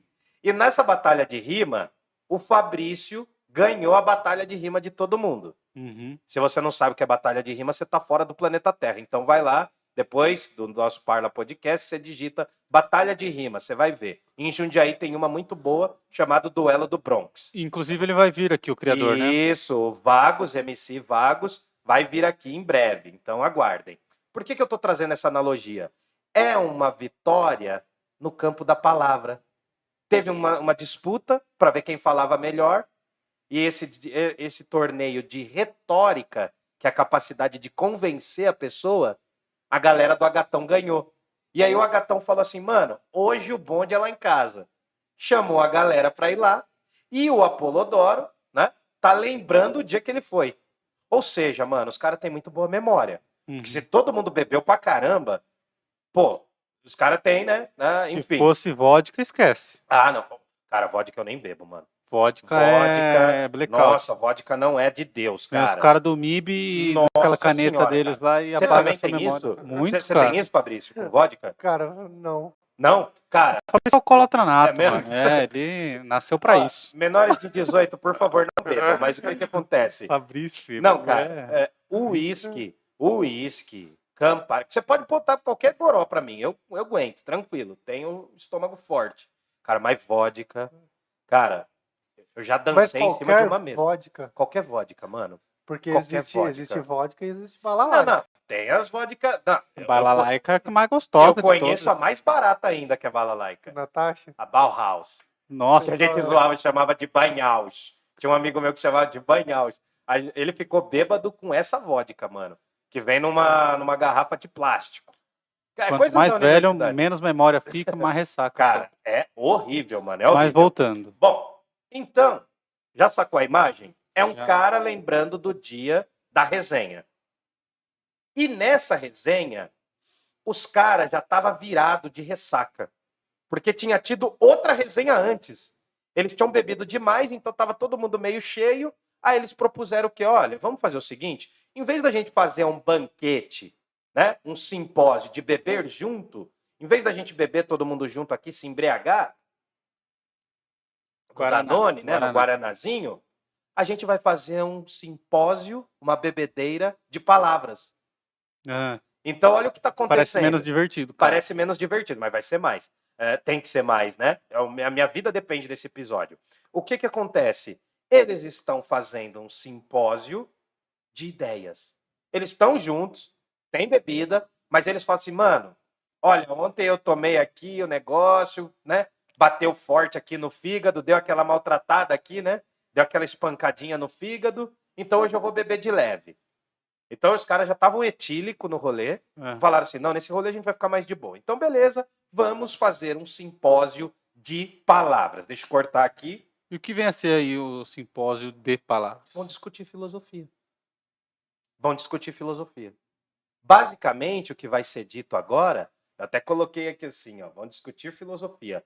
O que ocorre é que ao invés deles encherem a cara e se divertir, eles vão beber um pouco menos, não quer dizer que eles não vão beber. Tá. Eles vão beber um pouco menos e vão falar de filosofia. Quem está nesse simpósio, tem muita galera ali. Uma delas é o Sócrates. Então, o Sócrates está quietinho lá no rolê dele. Cara, é meio que eu e o Fá, assim. A gente fica bêbado e vira filósofo. É. Você já é naturalmente. É, então, agora imagina, eu fico 2.0 quando eu tô bebendo, É, né? entende? Fica Quando eu tô turbo. borracho. Eu turbino, não, é verdade. Bom, aí o que que acontece? Neste diálogo, então, eles começam a falar o seguinte, lembrando que eles estão dentro da resenha. tá Tá. na resenha, o cara puxa um tema aí, né? Vamos supor. Você tá com seus amigos, você fala assim, ah, chifre, corno, né? Aí puxa esse tema, vão falando. Depois, ah, bebida, vão- falando. Daí eles puxam um tema específico, que é falar do amor. E aí Ah, todos legal. os caras reunidos falam assim, ó, então vamos falar do amor? Meio estranha essa fita, mas vai ficar pior, vai ficar pior. Não, amor da hora, mano. É, eles vão tentar definir o que é o amor. E os participantes do bailão, ali na casa do Agatão, que é o anfitrião, e Rimaão é muito pobre, né? Deixa quieto. Ah, o que que acontece? Eles estão fazendo elogios, discursos, inclusive um discurso de apologia. Quando você faz uma- um discurso de apologia, você está fazendo o quê? Um discurso em Uma propaganda. defesa, uma propaganda. Por exemplo, ouço o Parla Podcast, acompanho o Parla Podcast. Eu estou fazendo uma apologia ao Parla Podcast, Uhum. ao processo aqui que a gente está fazendo. Então, uma apologia é uma defesa. Por isso que o, o, do outro diálogo do Platão se chama Apologia de Sócrates. A defesa que De o próprio Sócrates fez de si. Tá. Bom, aí eles vão falar assim, ó, vamos falar do amor então, mano. Qual é, mano? Vamos falar aí tal, das cremosas, dos cremosos e tal. Vocês vão ver que vai ficar bem louco. Aí eles falam, beleza, bora. Quem começa? O cara que vai começar se chama Pedro. Fedro. Eu ia falar Frodo. é, eu tava vendo umas coisas do Senhor dos Anéis esses dias, eu acho que foi por isso. O cara que vai começar se chama Fedro. É tão da hora que tem uns easter eggs aqui, né? Pra quem não sabe, easter egg é quando tem uma informação escondida. Né? Não tem, por exemplo, nos filmes da. Nossa, eu vou cometer um maior crime, peraí. O Stan Lee, ele era o autor de qual série de, de desenho? Marvel Comics, ou do, ou DC? Stan Lee O Stan Lee é é da da A Marvel. da Marvel. Lembra que em alguns filmes o Stan Lee aparece? Sim, Então, isso é um easter egg quase. sim. Então, esse Fedro, ele aparece num outro diálogo do Platão, mas não vamos tratar dele. O Fedro fala: Ó, vou começar então, eu vou fazer uma defesa do amor. Já que o Fabrício não quis dizer o que é o amor, ou ele gaguejou um pouco quando ele levou essa pergunta na, na fuça, né? Pô, você gagueja, né, mano? Você tá andando de boa, chega um maluco e fala assim: o que é o amor? Complexo. Primeiro a pessoa vai achar que você tá querendo, né? A pessoa tá querendo pegar você, né? Enfim. Mas aí o que acontece? O Fedro começa e fala assim, ó, o amor é divino. O amor torna o ser que ama divino. O amor é a coisa mais divina que existe. Porque o amor nos dá coragem para agir em momentos que a gente não agiria. Olha a defesa que ele está fazendo. O amor não só é divino, como torna todas as pessoas que ele alcança divino também. Então, uma mulher que ama é um ser quase divinal. Um homem que ama é um ser divino. A defesa que o Fedro faz é em dizer que, ao amar, nós nos tornamos parte de uma divindade. O Deus, na visão do Fedro, ó, o Fedro dizendo: Eros é um deus. Tá. Então, quando ele nos toca, ele nos torna divinos. Aí todo mundo fala: caraca, mano. Da hora, explanou, né? Uhum. Explanou. Foi né? bem. Aí ele fala assim: e mais? Vou dar três exemplos aqui. Nossa, Foi além, foi além. Ah, é, Ele mano. chamou porque- no exemplo. Não, ele chegou na. Não, porque assim. Pôs um EXE dois pontos. O quê? O X2. Não peguei, eu não peguei. É, o X2 pontos, né? Ele vai, ele vai explanar muito agora. Ele fala assim: o amor é tão divino que eu vou citar três mitos aqui que comprovam o que eu estou dizendo. O primeiro é de uma mulher que era muito bonita, chamada Alceste. E ela vai ter uma peripécia, não, não vale a pena a gente entrar nesses detalhes, mas vai ter uma peripécia que ela vai se encantar por um homem, eles vão ficar juntos, né? E aí vai acontecer o quê? Em um momento trágico, esse homem vai ser condenado à morte nessa mitologia. E Alcestes fala o seguinte: não, eu me sacrifico no lugar dele. Então o amor nos dá coragem para lidarmos, inclusive, com a morte. Que é uma mulher que amava tanto, não era louca. Não era louca, não estava se ferrando por causa dele. Foi uma escolha. Se a gente trouxer para os dias de hoje, eu tenho Nossa, é um certeza negócio natural. Qualquer É. mãe morre pelo filho. qualquer mãe morreria por um filho. A maioria, né? A É, maioria. A maioria. Não, a, Ah, gente não pode, esmagadora maioria. é, a gente não pode generalizar, mas é a maioria. Uhum. Então, um amor que se sacrifica. né? É, o nome do marido, se eu não me engano, é Admeto. né? São nomes gregos, tá? São difíceis. É que nem Nildon. Não é um nome legal. É por isso que eu me chamo Camaleão Albino às É. vezes. E aí o E que que tomamos acontece? bronca por chamar você de Udon, né? Camaleão. É, ah, não, é, é que teve um amigo meu, Cláudio, um parça meu aí do teatro aqui de Jundiaí. Logo, logo ele tá aqui no podcast também. Ele, ele me chama às vezes de Hildon, mas eu falo, não, pode chamar de camaleão. Daí ele gritou, camaleão no áudio, enfim. Mas enfim, o amor nos torna divino e nos torna corajosos, pa- corajosos e corajosas para, para agirmos, inclusive nos sacrificarmos por amor. Sim. Aí ele fala assim: tem outro exemplo, mano. Vai jogar um outro? Como que é, Fabrício? EXE dois Ah, pontos. Não é XZ, é EX só. né? EXE. EX é a linguagem de programação. né, Ah, né? entendi. Bom, o segundo exemplo é a figura de Orfeu. Orfeu, não é Morfeu. Orfeu é uma outra divindade, é um, é um outro humano que é meio divino, enfim, não vamos entrar em detalhe, que ele cantava muito bem. Inclusive, os animais paravam para ouvi-lo. Aliás, se vocês não conhecem, existe uma obra que virou filme, que é uma peça de teatro chamada Orfeu Negro.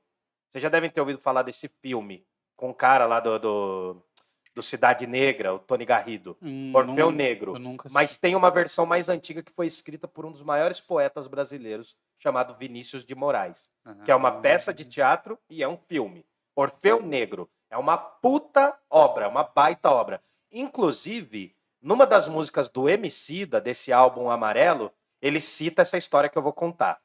Orfeu era um cara que tocava bem, manjava dos violão, tal, das harpas, tocava bem, encantava as morenas, loiras, todo mundo.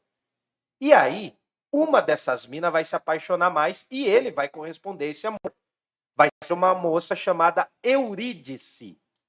A Eurídice vai corresponder ao amor do Orfeu, eles vão ser felizes juntos, tal, só que não, né? A gente tá falando de mitologia grega, ninguém é feliz totalmente.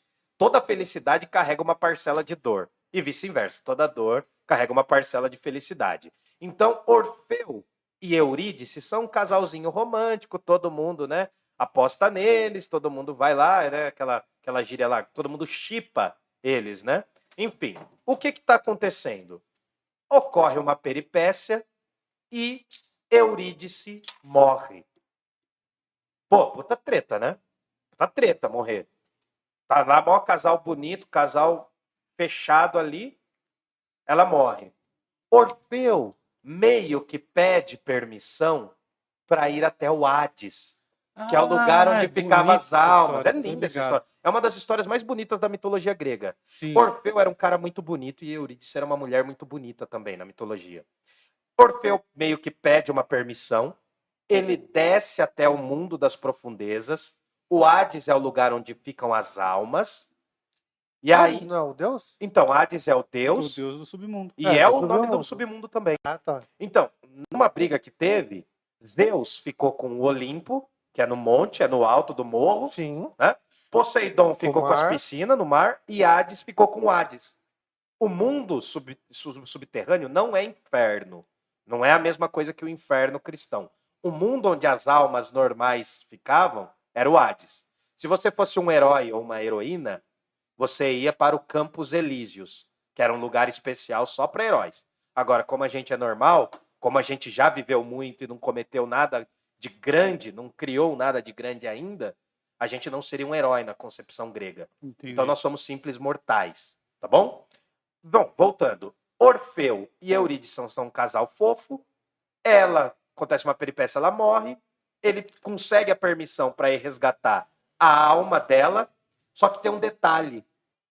Quando você está no Hades, no mundo dos, das almas, se você vai sair de lá, você não pode olhar para trás. Uhum. É muito parecido com aquilo que está na Bíblia, de Ló e da mulher. pedra, né? Isso, que a mulher virou uma pedra de sal, enfim. Como você não pode olhar para trás, você tem que sair olhando para frente. Orfeu pegou a alma de Eurídice, foi levando, só que Eurídice olhou para trás. E aí ele perdeu. Tem outra mitologia que diz que foi Orfeu que olhou, porque É. ele ouviu a voz da mãe dele lá. E aí ele quis resgatar a mãe também. Ele foi mais, ele quis ir mais longe, Uhum. resgatar mais do que foi permitido. Enfim, eu- não estou entrando no detalhe do mito, senão a gente vai Não, falar muito. Mas aí ela olha para trás, aí ela vira fumaça. Ele perde o objeto do amor. Uma outra versão diz que quando ela olha para trás, ela vê as ninfas, são divindades do mundo grego, olhando para Orfeu. E como Orfeu era muito lindo, as ninfas desejavam ele. Quando o Orfeu acaba olhando para trás para salvar a Eurídice, as ninfas vêm e despedaçam ele. É história, mitologia. É, a que eu conheci era essa, que ele, Então. vol- ele, ele olha pra trás pra salvar a amada Isso. e acaba morrendo. Isso. Tem várias versões, não existe uma versão das mitologias, mas é um exemplo também de alguém que se sacrifica pelo amor. Uhum. Acaba sendo uma droga, porque todo mundo morre, né? Mó dramalhão. Acabou a mão. É, não é que nem novela da Globo, né? Que to- todo mundo termina casando, o malzinho se ferra e o bonzinho se salva. Então, na mitologia grega tem uma tendência trágica para a parada. E aí, o Fedro ainda dá um terceiro exemplo. Tem mais um exemplo que ele vai dar de amor que se sacrifica, que é o exemplo de Aquiles. Não sei se você lembra daquele filme Troia, Troia. que tinha o Brad Pitt lá, bonitão, galã, ruivão tal. Lá naquela plataforma vermelhinha, você pode encontrar uma série chamada Troia. O que, que, que, é o Aquiles acontece? é negro, né? É, aparece o Aquiles como negro, é uma releitura. É bem bacana essa série. Bom, Aquiles, a história principal de Aquiles está aqui, bebê, ó. Ó o tamanho do tijolinho, ó. Ilíada. Essa é a Ilíada, seria uma das obras fundamentais que foram que estão ligando para mim aqui. Deve ser os nossos, Recuso. deve ser os nossos acionistas aqui Querendo Advogado. fazer um pix. querendo fazer um pix de 25 mil dólares. Bom, enfim. ah, essa aqui é a Ilíada. Essa é uma das obras que era a base do mundo grego, junto com a Odisseia, A Ilíada conta a história do, da Aquiles. Guerra de Troia. da Guerra de Troia. Por que Troia? Porque Troia, para os gregos, chamava Ilion, por isso que ficou com o nome Ilíada, tá bom? Olha o tamanho da criança, bebê. Tem 1047 páginas aqui, tá? Versão bilíngue, tá? Editora 34 patrocina a gente, que a gente está divulgando vocês. É, uma, é um lançamento, essa obra foi recém-traduzida. Ah, que legal. O que que acontece aqui? E é uma história de amor também, né? É uma história de amor. Eu, eu, vou, eu vou resumir muito. Aquiles é um jovem, é um herói. É um herói jovem que na mitologia ele teria entre 14 e 16 anos, digamos assim. Ele é um jovem, é, no máximo 20. É um jovem guerreiro. A história começa no décimo ano da guerra. E o Aquiles era um dos melhores, cara. Era tipo o atacante que não pode faltar na seleção. Eu não vou falar o nome porque se ele patrocinar a gente, a gente fala o nome. Eu tô nessa daí, né? Se um dia você vê aí um dos grandes atacantes que o Brasil tem, patrocina nós. O que que acontece, mano? Aquiles começa dando chilique falando que não vai lutar. Por conta de uma peripécia amorosa lá, que ele tava afim de pegar uma mina, e essa mina é uma sacerdotisa inimiga, ele não pode, daí vem um outro general e rouba essa mina dele, enfim. No filme o rei que rouba. É, é o Agamenon. É. Agamenon. Né? Agamenon e Menelaus são chefões, são os generais. eles fazem de tudo, né? Enfim, não, vamos, não dá pra gente tratar da Não, Ilíada aqui, mas só- aí o que acontece? Mas há um outro momento muito doido. Aquiles é o cara que vai morrer com a flechada no calcanhar. Você sabe por que ele leva flechada no calcanhar, né? Por quê? A mãe dele, Tétis, Tétis em grego, ela pega o calcanhar dele e banha ele num rio. Ele se torna indestrutível. Só que como ela Ah. segurou ele pelo calcanhar, o calcanhar ficou vulnerável. É igual Cavaleiros do Zodíaco, Siegfried, da mitologia nórdica, que cai uma folha nas costas quando ele toma um banho com um dragão. do- Banho com dragão, não, ele toma um banho com o sangue de um dragão. Siegfried, mitologia nórdica. Mas vamos falar dos gregos. Aquiles é banhado quando recém-nascido e a mãe tira ele pelos calcanhares para não deixar ele cair no rio. Uhum. Aí, quando ele cresce um pouco, a mãe dele fala assim: Ó, moleque, você tem duas alternativas. Para resumir aqui, você pode ficar na cidade, crescer, ter uma boa mulher, ter vários filhos e não ser lembrado por ninguém. Ou você pode ir para uma guerra que tá rolando, pegando carnificina, treta, sangue, tal, tá parecendo o Rio de Janeiro, mais ou menos, né? Um pouco mais leve. Um pouco E mais leve. aí o que acontece? Só que você lá vai morrer jovem. Só que vai ser lembrado pela eternidade. O que que ele escolhe? Ser lembra? lembrado. Ser lembrado pela eternidade. Porque o herói grego quer ser lembrado pela eternidade. Só que com o Aquiles, foi o primo do Aquiles. É bem provável que seja primo. Um outro cara chamado Patroclo. E aí, quando tá estourando a guerra de Troia e tal, o Aquiles não quer mais lutar.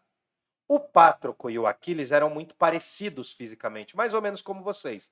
Apesar deles não serem irmãos, eles eram muito parecidos. Um, o traço de um estava muito no outro. O Patroclo foi lá, pegou a armadura de Aquiles, que era uma das armaduras mais cobiçadas, e foi lutar como se fosse o Aquiles. O inimigo dos gregos eram os troianos. Um dos inimigos do gre- dos gregos era Heitor, que vai e mata Patroclo, Achando que é Aquiles. que né? é Aquiles. Pô, você matou o maior. O, o Heitor fala, pô, matei o maior, velho, dos caras. Agora a gente vai ganhar. Quando Aquiles fica sabendo que mataram o primo dele, e tem uma coisa que é ambígua aqui, tá? Para quem for muito moralista, se cuida. Há muitas traduções que vão considerar que Aquiles e Patroclo tinham relações amorosas. Então eles não eram necessariamente primos. Eles não tinham parentesco, eles tinham um parentesco amoroso. Hum, Quando Aquiles fica sabendo que Patroclo morreu, aí Aquiles fala: agora a gente vai matar geral. Agora a gente vai destruir. É uma forma de amor. Essa luta de Aquiles para vingar, mano, fizeram um poema gigantesco por causa de treta de amor. Na verdade, a história começa porque raptaram Helena. É. A- Aliás, não a mulher- raptaram, ela quis fugir. com é, a ela coisa, quis né? fugir com Paris. Né? Não é Paris, é Paris. Mas enfim, por causa de uma mulher bonita, começaram a guerra. O Aquiles continuou a guerra por causa da morte do primo. Há uma coisa do amor aqui, entendeu? Uhum. Não é um exemplo muito bacana, assim, porque ah, é um exemplo de morte, mas os gregos não eram moralistas como a gente. E se re- realmente rolava um chaveco entre o Aquiles e o Patroclo, na série da Netflix aparece, bem legal, assim, tem umas cenas bem eróticas, é bem pesada, assim, inclusive. E o que ocorre? Se rolou, babei, se rolou essa parada, Aquiles teria sido guiado pelo amor a Patroclo para continuar a guerra Uhum. entendeu? Tudo isso, o exemplo de Alcestes, o exemplo de Orfeu e o exemplo de Aquiles são exemplos de pessoas que se sacrificam por amor. Então, o amor, por mais mal que ele pode causar, ele nos dota, ele, ele nos dá tanta coragem que a gente se torna divino. Esse é o argumento do Fedro. Tudo bem? Parou bem. por aí? Ficou claro? Não sei. O que nos torna divinos Esse e foi, divinas foi o primeiro argumento. Primeiro argumento, o primeiro cara falando. Eles estão discutindo lá, só que eu resumi, ó, você pode ver aqui, eu resumi em argumentos, né, para facilitar a compreensão da galera. Sempre é melhor ler o livro, mas como vocês estão no podcast, fica aqui. Quem sair, né? Quem sair nunca mais vai se apaixonar. Nunca mais vai, Vai ter amor gente saindo de propósito, hein, É. Não, nunca mais vai ter amor, não vai ser amado por ninguém, vai ficar velho, enrugado que nem as moiras, com olho só ainda por cima. Podemos passar? Podemos, Podemos devemos. passar? Bom, O segundo argumento é de um outro tiozinho chamado Pausanias. Nome feio pra cacete, né, velho? Tinha que ter um João, um Jorge. Ia facilitar o nosso rolê, né? Iam. colocar uns outros nomes mais comuns. Pausanias vai falar assim: olha, Pedro, você falou bonito, velho. Trouxe uns exemplos de mitologia. Lembra que eu falei para vocês? Fundamentou sua É, tese. Fundamentou, botou uma base. Só que eu vou por outro argumento. Eu vou por outro argumento aqui, porque eu não concordo muito. A minha defesa vai dizer o seguinte: é até um pouco mais rápida, tá? É um pouco mais rápida, mas vai trazer um conceito bacana. Para o Pausanias, não tem esse rolê de amor nos tornar divino. Não é tão simples. Por quê? Porque para Pausanias existem dois eros. Na reflexão dele, existe dois eros. Um eros carnal, um eros que faz com que a gente se atraia por corpos, né? Viu um corpo bonitinho? Pô, ah, é nóis, tal, tava no fluxo, né? Avistou a mina no grau, então vambora. E existe um eros que é divino, que faz com que a gente se apaixone pela alma da pessoa. Nessa brincadeira tem uma divisão entre o amor físico, que seria o amor erótico mesmo, da relação sexual, né, que a gente chama de tesão, né? atração física, o que o, o Freud vai falar muito tempo depois, que é a libido, o desejo, o prazer sexual. E existe um eros divino, que é o amor de admiração, de curtir alguém. Claro, a gente não está decidindo aqui como as pessoas se apaixonam. Para o Platão, não interessa discutir o que é o amor para uma pessoa. Eles estão buscando, por mais que eles estejam discutindo, eles estão buscando uma definição, perdão, do Geral. que é o amor. Porque com essa definição geral eu crio um parâmetro. Da mesma forma que na República, se eu crio uma definição perfeita de uma sociedade, eu crio um parâmetro também. Tá. Tudo bem? Bora lá? Então o Pausanias fala assim: existe um amor divino que se apaixona pela alma da pessoa. E existe um amor terreno que está mais focado no corpo da pessoa. É aqui que surge a ideia clássica de amor platônico. Uhum. Porque o amor platônico não é que ele não tem carne. O amor platônico está no mundo das ideias. É uma essência. Nunca a gente vai realizar esse amor platônico porque é um amor da falta. Nós estamos sempre carentes em relação a esse amor, porque a gente não consegue realizar a ideia do amor. A gente consegue chegar perto, tendo atos nobres, se comportando direitinho, a gente chega perto, mas a gente não é, a gente não consegue definir o que é o amor. É mais ou menos, aqui- dá para definir, mas enfim, vou explicar o seguinte. Lembra que eu falo da ideia de um homem bonito ou de uma mulher bonita? Eles não são a beleza. Eles têm características que os tornam belos e belas. A gente vai falar bastante do belo aqui, né? Do, do, do cantor romântico. Se quiser patrocinar nós, a gente Esse, aceita também. esse amor platônico, então, ele ele diz mais ou menos. aliás, Pode falar, pode não é o falar. Platão que está falando, né? O Platão que está escrevendo, mas tá. quem está falando é o Pausanias, é um personagem da obra do Platão. O que ele traz é, é assim: você não se apaixona pela pessoa, você se apaixona pela ideia que você tem da pessoa. Aí, quando você conhece melhor a pessoa, você vai se decepcionando. Nossa, acabou, ninguém mais acredita no amor. Não, porque, cara, nunca vai ser o ideal que você imagina. Então, essa é a versão que a galera entendeu com o tempo. Por exemplo, quando a molecada fala crush, né? Ah, eu tenho um crush nessa pessoa. É um amor ideal, é um amor inatingível, digamos. Não é bem assim, porque há teorias que vão dizer que o Platão desprezava o corpo, só pensava no mundo das ideias. Só que não é bem assim. né? Não é bem assim. O que, que ocorre é que o amor platônico é uma ideia. E essa ideia, ela não consegue se realizar aqui nesse mundo. Porque esse mundo é onde as coisas acabam. Então, a ideia de amor é uma.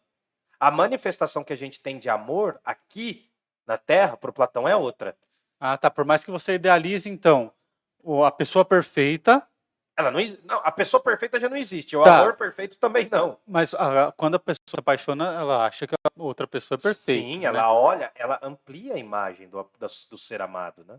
Porque é uma ideia. Ah, e ah. só uma ideia. É, a minha mãe, quando ela foi me ensinar sobre o amor, assim, contando pra mim, ela falou assim: olha, quando era moleque, ela falou assim: olha, quando a gente tá apaixonado, a gente nem acha que outra pessoa peida. E porque é verdade, né, mano? A gente fica imaginando, assim. Ah, foi um exemplo legal, assim, né? Ela falou umas outras versões mais zoeiras, mas eu não vou contar aqui. Mas, enfim, é, é, é engraçado isso. Porque a gente idealiza a pessoa. Só que o que o Platão tá falando não é exatamente isso, a gente vai entender quando chegar lá na frente, Tá. tá bom? então Mas bora. a ideia do amor platônico é aquele amor inatingível, o amor ideal, o amor com uma definição, uma essência de algo. Fechou? É nóis?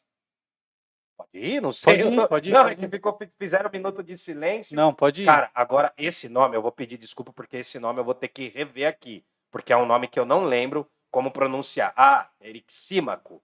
Erixímaco, às vezes falha aqui a memória. Desculpa aí, o HD. Aí, que eu- isso, cara? Ninguém que tá assistindo vai saber te corrigir. Não, não, vai saber sim, cara. Pô, mano, grandes filósofos e filósofas estão vendo isso. Meus professores podem ver isso. Imagina se eu passar vergonha. Eu já me sinto envergonhado por estar usando papel aqui.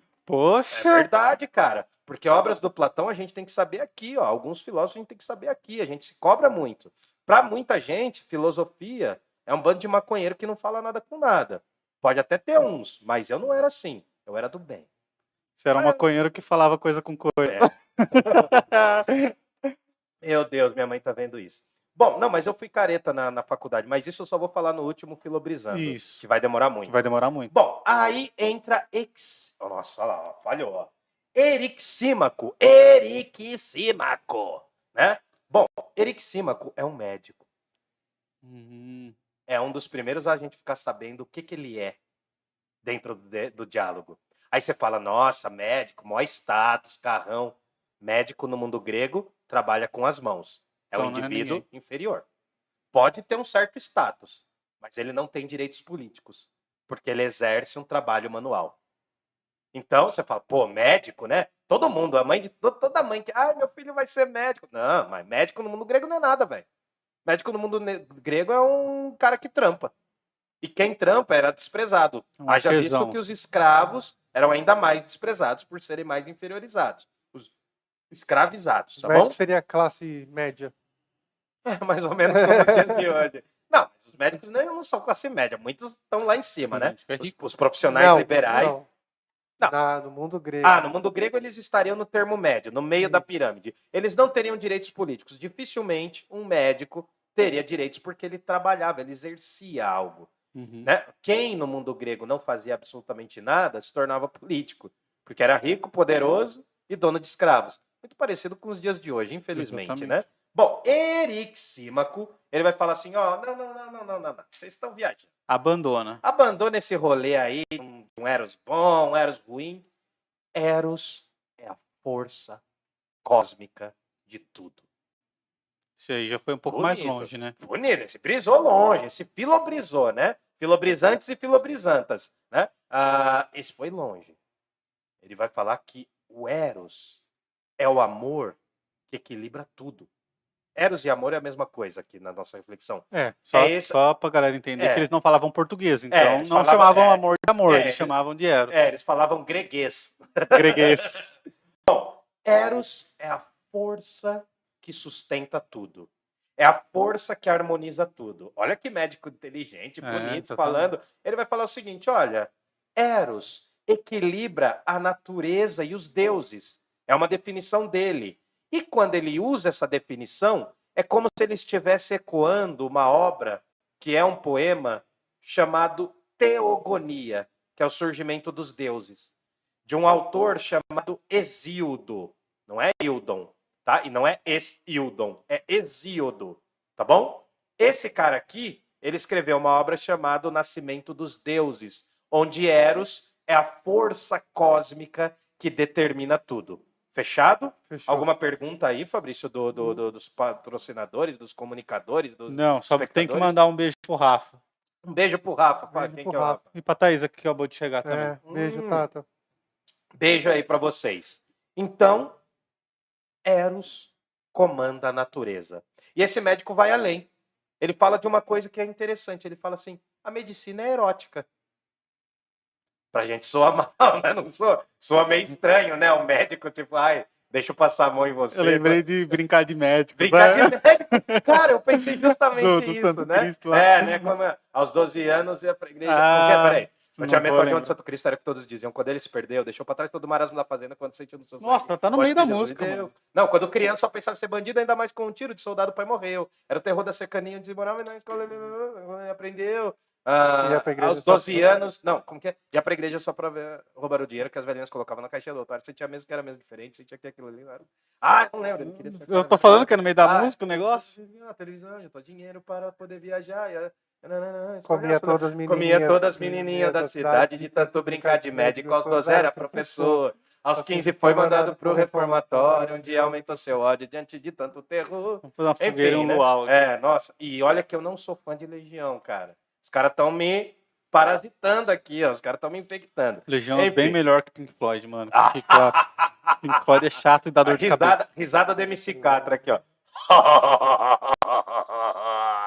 Cheguei, o papai chegou. E o Catra é melhor que os dois. É verdade. Bom, então, a medicina é erótica porque ela busca harmonizar a desarmonia do corpo.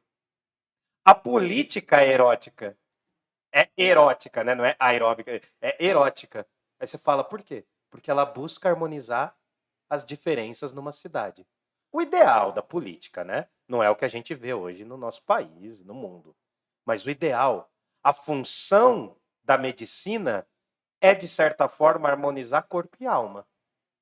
Né? Se você está com uma dor muito aguda na perna, você não consegue viver bem.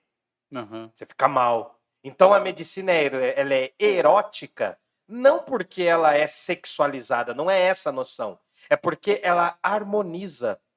A política, a medicina, ele vai dar vários exemplos. Como um médico, ele vai falar do ramo dele. Isso é interessante no diálogo. Então, o amor é essa força cósmica. Nossa, eu quase engoli o treco aqui.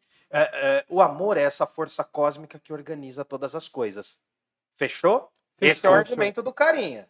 Não é o meu, tá? Não é o meu, enfim. Aí a gente vai chegar. Ô, Wilton, só Oi. te cortando aí, ó, Corte. galera, a gente tá chegando aí a quase 100 reproduções, sim- é, 100, re- 100 reproduções. Ô, Glória. Ajuda a gente aí, divulga pros seus amigos, entrar aqui, dar um joia e conhecer aqui o Parla. Curte Isso. aí, Valeu, curte aí, galera. ó. Estamos tudo pelo like. Inclusive, se você quiser mandar para alguém que você não gosta, é bom também, porque ela vai ver, essa pessoa vai ver. É. É, importante acompanhar a gente. Dá o like aí quem tá assistindo, que Quase não custa 100 nada, gente. simultâneas, velho. Não, Quase, não, quase 100 quase 100 pessoas passaram pela live. Ah, tá. Então tá. Bom, vamos lá. Pô, ajuda a gente aí, força. Bom, aí chega uma figura interessante, que não é o Sócrates ainda. Calma, meninos. Calma, calma. Aí fica legal. Porque chega um comediante. Hum, Melhor dizendo, chega um comediógrafo, um escritor de comédias, chamado Aristófanes. Não é famoso Aristóteles também, né? famosíssimo. Famosíssimo por, dois, por duas questões. Aristófanes era inimigo declarado de Sócrates. Ah, é verdade. E Aristófanes era da turma da galera da tragédia. Lembra que eu falei lá atrás, eu vou voltar quando a gente chegar em Platão? Tinha três turmas fundamentais nesse momento. A turma dos sofistas, que a gente vai voltar nesses casos logo logo. A turma dos socráticos, Sócrates, Platão e Aristóteles, que chega depois. Aristóteles chega depois no rolê. Mas o trio de ataque é Sócrates, Platão e Aristóteles. Uhum. E tem uma terceira galera, que é a galera dos tragediógrafos. Eurípedes, Éfeso, opa, perdão, Eurípedes, Ésquilo, né? E outros aqui, Sófocles, eram tragediógrafos, escreviam tragédias. E o Aristófanes escrevia comédias. Uma das comédias mais famosas do Aristófanes se chama As Nuvens. Nessa obra, o Aristófanes xinga o Sócrates de sofista. Ele tira um sarro. É a comédia, é o stand-up da época, entendeu? Aham. É, é mais ou menos como se você pegar um desses caras do humor e fazer ele xingar outro falando que ele é um terceiro, entendeu? Porque sofista nem é uma ofensa, mas no contexto, No contexto, Sócrates. é, é. entendeu? É um cara que ficou zoando o Sócrates. Eles eram inimigos teóricos. Uhum. O, o, o Aristófanes fala: não, Sócrates é mó enrolador da molecada aí. E ele tá no diálogo. Olha como Platão é legal. Ele coloca um inimigo no diálogo. Bom, a brincadeira avança.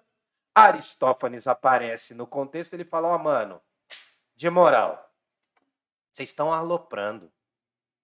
Eu vou dar uma definição legal do que é o amor. Eu vou dar uma definição bacana do que é o amor.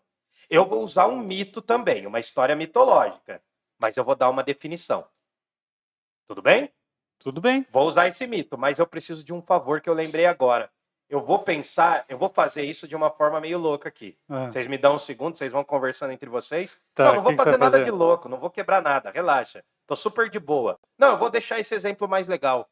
Pode ser? Tá, pode Tá. ser. Tá, então me dá um segundo aí. Vamos Vai falar, lá, vai lá. fala dos patrocinadores, enrola a galera aí que eu já venho. Dois minutos. É, bom, galera, dá um, dá o like aí. É, não sei se já tá tarde para pedir o lanche. Que horas são agora, Fá? São 21 e 27. Ainda dá. Dá tempo. Então pede um lanche lá no Smash usa o nosso cupom PARLA10. Eu recomendo pegar o de catupiry. Qual que você gostou mais? Eu gosto mais do catupiry de catupiry também. também. É tudo É. igual, né? Eu gosto de catupiry, mano. Está gostando da live, Fá? Tô, tô. É muita definição de É amor, muita né? definição de amor. Mas é da hora, porque todas têm, todas se encaixam assim no, no que eu penso como amor. Como assim? Cara, todas se encaixam. Amor é um pouco, eu acho que pra mim amor é sacrifício. E aí já foi falado que amor é um pouco sacrifício. Amor é de certa forma chegar mais próximo de uma divindade. E é isso. Não, tô- bosta. E eu dou volta pra falar Volta aí, Que, ó, eu queria saber o que a galera do chat acha que é amor, mano. É Escreve aí. verdade, defina aí. Nossa, você pegou uma faca, mano. Uma faca? Sim. Nossa, uma puta faca. E um limão. um limão. Fazer uma caipirinha. Como que é o nome? Cu de burro. Vai Cadê o sal grosso pra pôr na cerveja? Faltou, né? É verdade. Bom, vocês estão aí, galera. Não vai Acho, pra... acho que saíram todo mundo depois da groselha que eu É falei. mesmo? É. Ah, é minha opinião. Não, mas o que que acontece? Ah, Só me explica antes o que você vai fazer rapidinho. é tranquilo. Você Não, tá com não. medo da faca? Não, eu tô pra, pra ver onde você vai pegar na câmera. Ah, não. é- é- O importante, né, o importante, eu vou erguer quando eu for. Tá, Tá, beleza. Bom, Aristófanes, que é um comediógrafo, vai trazer pra gente o mito do andrógeno. O que, que é uma pessoa andrógena? Eu nunca ouvi É um- esse termo. É, É uma pessoa que parece ter os dois sexos. é, O David Bowie, não sei se vocês já viram o David Bowie. Sei quem é. Ele, ele é tem um cara- youtuber que ele é andrógeno. É, um cabeludão, né? que ele parece. Você não consegue definir exatamente se ele é menina, homem ou só um mulher, rapaz. enfim. Não é hermafrodita, é um outro termo. Hermafrodita é quem nasce com Os os dois. dois, órgãos. sexos, basicamente os dois órgãos sexuais. O andrógeno, uma figura andrógena, é uma figura que você não consegue definir qual que é o sexo dela a princípio. Todo mundo já ficou meio sem jeito porque não sabia se chamava de ele ou ela, É, né? entendeu? Não, Principalmente criança que é um, tipo um menininho cabeludo assim, não dá pra saber se é uma menina, se é um menino. Sim, e é, e é exatamente, é uma questão de gênero, né? É um tema, é um tema muito importante. Por exemplo, as pessoas trans, elas reclamam essa questão dos gêneros mesmo, porque elas não querem ser chamadas, né? Por exemplo, quando você chama o travesti, geralmente é uma visão preconceituosa. A melhor é? forma de você falar é a melhor forma de você falar é a travesti. Não tem problema, né? Agora, quando você fala, por exemplo, o ou a traveco, é ruim porque esse sufixo eco, né? Por exemplo, quando você fala livro ruim, ah, isso é um livreco, né? Isso é né, uma coisa ruim. Esse, esse prefixo, esse sufixo, desculpa, eco, ficou considerado como uma coisa ruim. Então, falar a palavra traveco, a traveco ou o traveco, tem um contexto ruim. Agora, se você falar a travesti, geralmente não. Um dos melhores termos, assim, não é o meu lugar de fala, velho. Não é o ponto que eu falo. Porque não, eu não sou uma pessoa trans. Mas, estudando isso, o que, que acontece? Uma das melhores formas para você falar é a travesti. E com respeito, né? Porque uma pessoa, ah, você pode usar vários termos sendo extremamente preconceituoso.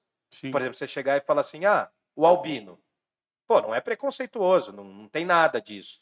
Aliás, você é, a primeira, você é o primeiro albino a me candidatar ao Big Brother. Mano, vamos fazer sua inscrição Nossa, é verdade. e você vai entrar no Big eu vou me Brother. inscrever no Big Brother. Nossa, hein? com essa faca você não vai se inscrever nunca no Big Brother.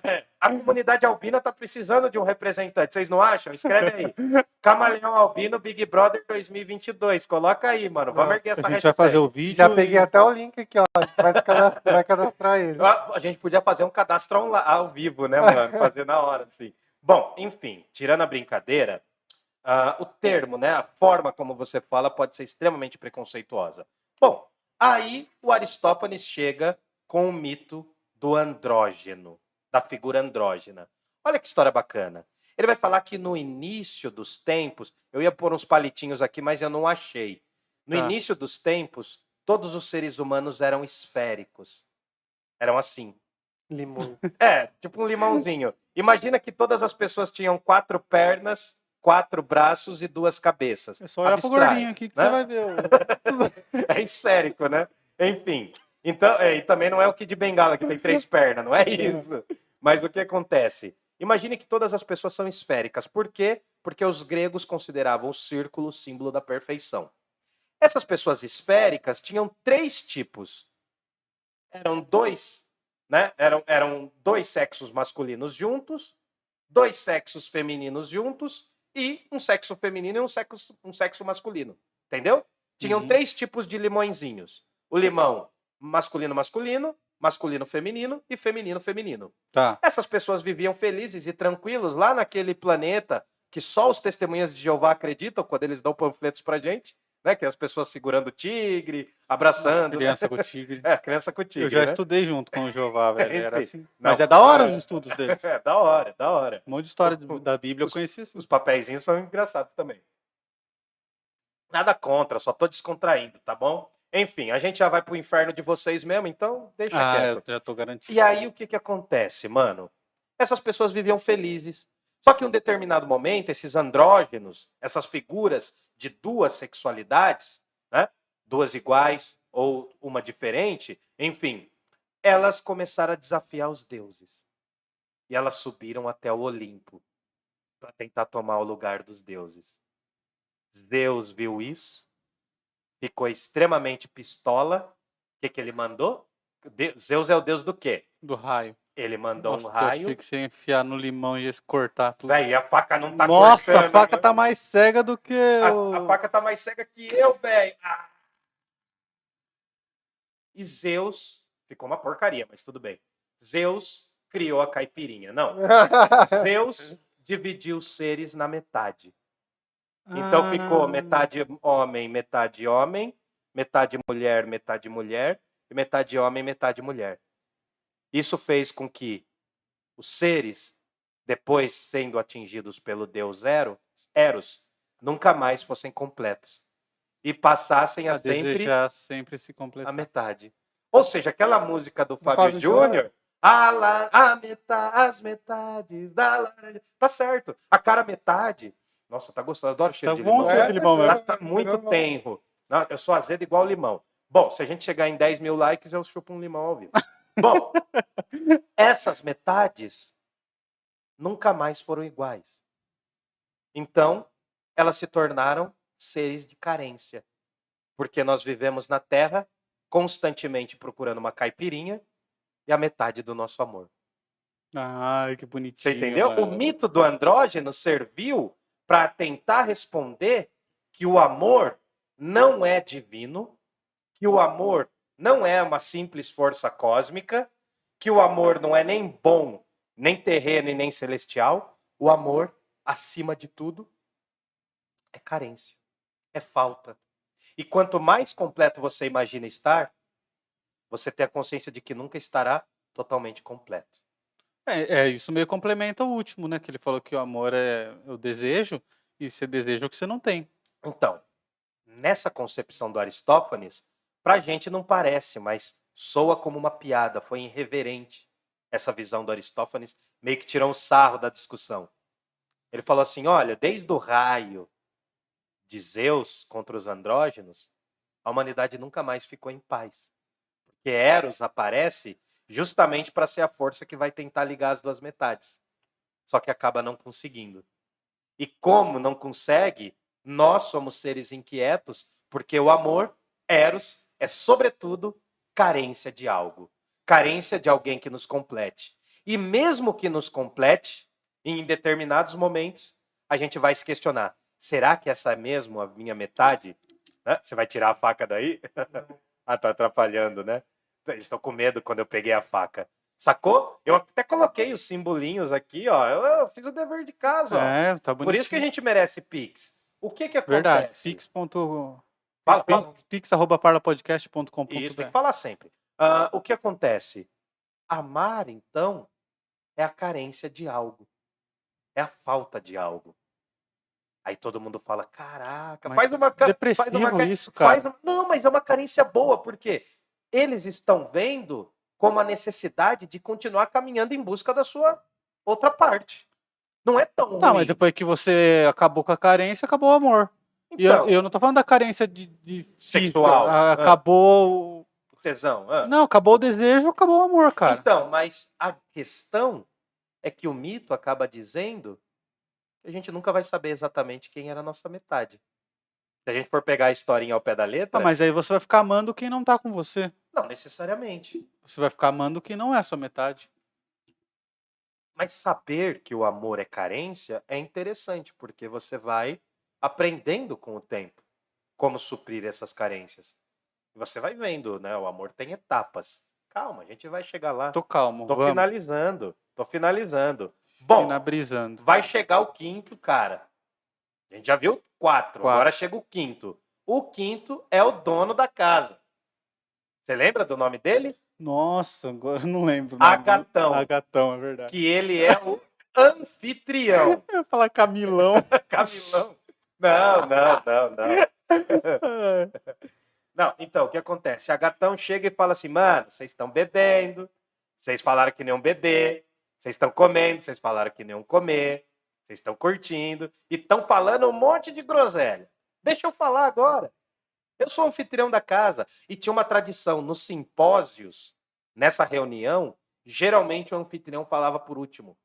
Tinha, assim, ou o último, ou um dos últimos, entendeu? Uhum. Ele é o cara que cuidava de todas as coisas e falava por último. Você podia pegar um Danone, né, pra gente aquecer. Ou você quer esperar chegar no Sócrates? A gente pega o Danone quando chegar no Não, Sócrates. vai, vai falando, vou pegar. Pode Beleza. Sabe o que que é mais legal? Ah. Você fala que não gosta de falar de marca, mas você chama a cerveja de Danone. Capitalista. Capitalista e marqueteiro. Gente, valeu aí. Foi um prazer ter feito o Filobrizando até aqui. Eu levei uma um tapa na cara. Eu vou falar iogurte. Iogurte pode? Então? Iogurtinho? Até pode? Danone pode, mas aqui é, É. engraçado. Eu sou um anarquista que é capitalista. Eu sou um ANCAP. Não, Deus que me livre. Deus que me livre. Nossa, mano, eu levei o maior tapa na minha cara hoje. Eu não sei se a galera do chat ouviu isso, mas se ouviu, faça um pix, volte na gente aí, enfim. Na minha dor. pra sanar a nossa dor. A Caramba. galera tá falando aqui que acha que é o amor? Hum. É, é. Pode falar aí, galera. A gente vai ler o que, que a acham que é galera acha que é amor no final. Lê aí Tá, pra beleza. gente. Manda, per manda O que perguntas aqui, ó, também. movimentou o chat aqui foi o, Hildon pra BBB. Ah, eu sei. é. mas a galera tá aprovando ou não? Tá, tá. Não, você tá louco, mano. Eu acho Tem que que eu fazer não campanha. Mano, mas eu já peguei até o link, eu tô falando sério, né? Não, vamos fazer a inscrição então. Vamos fazer a inscrição. Vamos, eu vou fazer Vamos, a sua vamos. filmagem. Vamos. A gente precisa de um roteirista pra fazer. Quanto tempo? Que roteirito? Quanto tempo tem que Não, ser o tem vídeo? que ser, tem que 30 ser, segundos, é, né? Tem que ser. Porra, 30 segundos, mano? 30 Pô, segundos. os caras recebem trilhões de vídeos, então. É, Muito. Imagina, velho. Ah, então ninguém vai ver essa porra, mano. Claro que vai, mano. Acho que vai Mano, ver. vai ver um camaleão muito louco lá, Não, vai ver, vai eu vou, destacar. chegar, eu vou chegar com a faca, cortar o limão, falar: Oi, eu sou o Wildon da nova geração. Enfim, da antiga, né? Bom, vamos lá no Agatão? Vamos. Agatão é o cara que tá bancando o rolê. Ele chega e fala assim: Olha, tá legal a discussão, tá da hora o debate, mas eu acho que a gente tem que elencar as qualidades de Eros. As qualidades do amor. Tá todo mundo tentando definir o que é o amor, mas eu falaria pelas qualidades. Tá. pensando nas qualidades, a gente vai entender o que é o amor, daí a gente pode chegar numa definição. É o movimento do Agatão. O Agatão não estava muito nesse rolê, ele estava para lavar louça, para cuidar da casa, então. Vendo se ninguém É, quebrava Ninguém nada. é, não quebrando copo, né? Sabe? Quando junta bêbado, quebra copo, né, velho? Então, tá todo mundo no goró, né? Tá todo mundo pedindo aquela carninha. Derruba Aliás, vinho. Derruba vinho, né, mano? Tem gente que derruba vinho caro ainda por cima. Assistam outro episódio aí. Qual que é o episódio? Putz, acho que foi o 3. É, assistam outro episódio. Teve um episódio que eu derrubei o vinho. Bom, aí o que acontece, irmão? Agatão vai falar o seguinte: olha, o amor é várias coisas porque ele tem várias qualidades. O amor, ele pode ser muito bem um vendedor, que ele comercializa com as coisas. Até, até o amor O amor é um você comércio. paga, né? O amor é um comércio, existe o Dia dos Namorados para isso. Né? O amor pode ser um viajante, tá sempre andando entre as pessoas. Hum, Você vê que ele traz um pouco mais pro chão, assim. Ele, É. traz, ele traz uns exemplos da horinha, assim, né? Ele vai tentar definir o amor pelas suas qualidades. O amor também, de certa forma, é ladrão. Porque ele rouba a nossa paz, a nossa calma. sanidade. Ele rouba a nossa sanidade. Quando a gente tá amando, a gente tá curtindo alguém, a gente fica totalmente louquinho. Otário. E o amor é também um caçador. Por que, Porque ele caçador? caça. Ele caça. É aí que vai entrar a imagem de que o amor é uma espécie de arqueiro vendado, que é a figura. É a mesma coisa do ser no Tinder, quando você fica dando like várias vezes. É Tipo, mesmo, Fabrício? Como que é a pessoa no O Tinder? gordinho aí, ó, fica É. dando vários likes aí, é tiro pra todo lado. Fake news ao vivo? Tá fazendo? Não, é. Eu tenho um amigo meu, eu não vou falar aqui, mas eu tenho um amigo meu que ele é o Tinder Boy. Ele é o Tinder Boy de Jundiaí, velho. Ele é o Tinder Boy, cara. Ele é. Ele é vários contatinhos. É o amor líquido. É o Amores Líquidos, mas do Palma, lá no século XX. Calma, a gente tá lá no século IV a.C. ainda.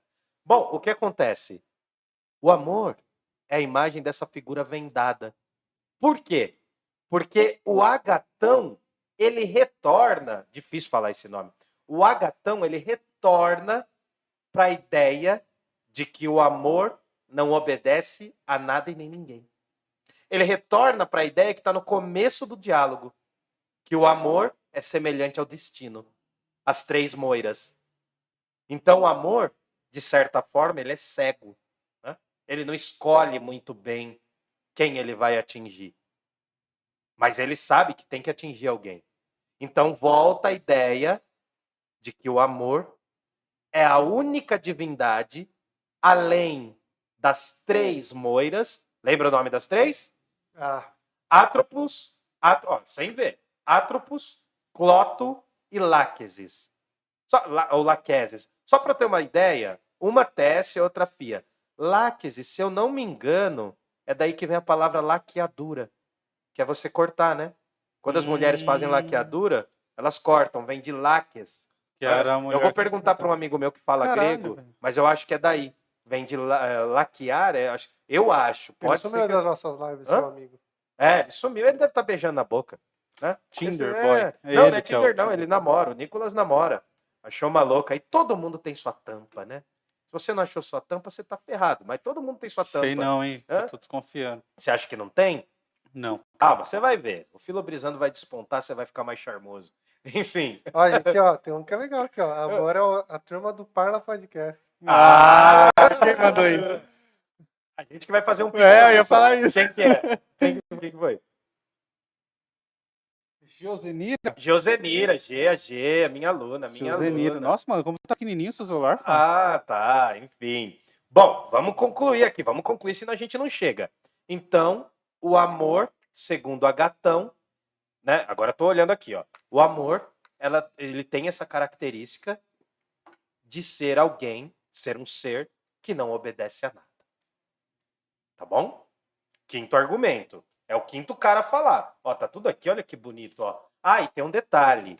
O amor atinge humanos, E semideuses e deuses.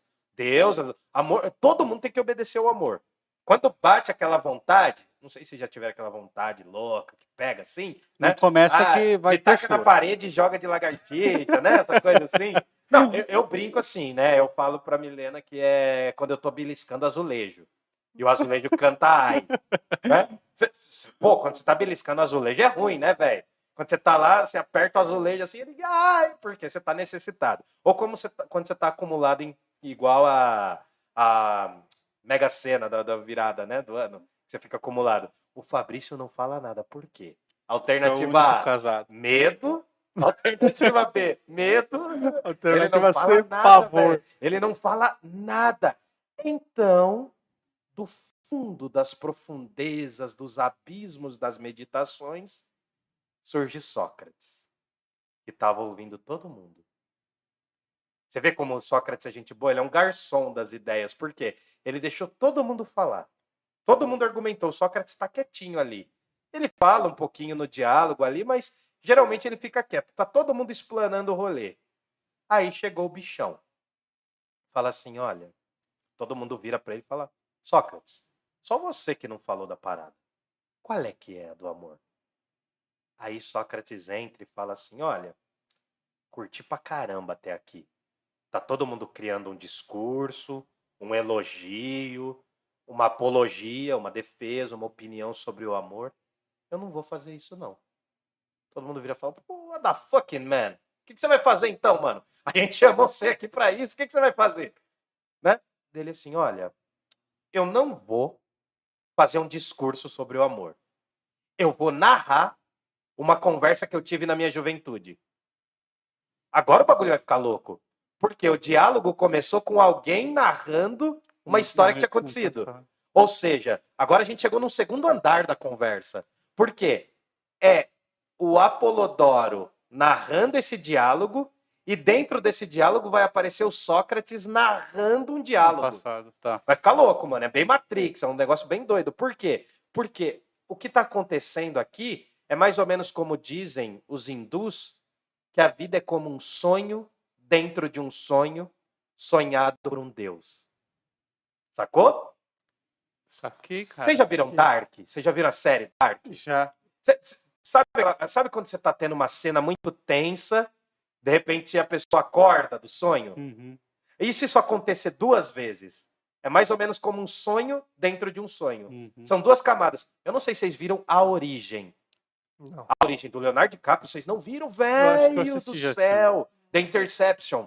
Que é um sonho dentro de um sonho. Não, e você vai invadindo o sonho das pessoas. Você pode entrar nas camadas de sonhos. Enfim. Só para a gente entender, é mais ou menos o seguinte. Vamos supor que o Murilo está narrando um dia que ele foi na casa do Fabrício tomar um goró. E no meio dessa narrativa, ele está falando: não, então o Fabrício estava com os amigos dele. Um dos amigos do Fabrício era o Wildon. E o Wildon começou a contar uma história de uma conversa dele. Você entendeu? Então é o Murilo narrando sobre o Fabrício, que está narrando sobre o Wildon, que está narrando uma história. Você entendeu? Sim. Sem várias sim. camadas. Bonito demais. Bora. Pau no gato. Vamos lá, vamos chegar no fim. Sócrates fala assim, ó, eu vou narrar uma conversa que eu tive. Pega, pega, pega a visão dessa aqui que agora vai ser pesado. Eu vou narrar uma conversa que eu tive com a Diotima. A Diotima é uma sacerdotisa do amor. O que, que vocês acham que era ela? Você Podia ser uma puta, velho. Que- Qual que é o problema? Ela É, podia ser eu uma... pensei É, nisso, eu não. pensei direito antes de É. falar. É, mano, vocês estão com medo, velho? É que você não deu tempo, velho. Não é Tá. assim. Não, podia ser uma meretriz. Deixa eu só ver o nome da cidade, que agora me fugiu o nome da cidade. Ih, Tá faltando Eita, estudar, hein? Tá cara. faltando estudar. Isso tá aí era pra ter faltando. na cabeça. Ih, tá faltando. Pera. E pior que eu perdi aqui o nome Olha que cidade. Ah, ah, É muito importante. olha o nome da cidade. Mantinea. Pô, Mantinea. mano. Diotima de Mantinea. É uma sacerdotisa do amor.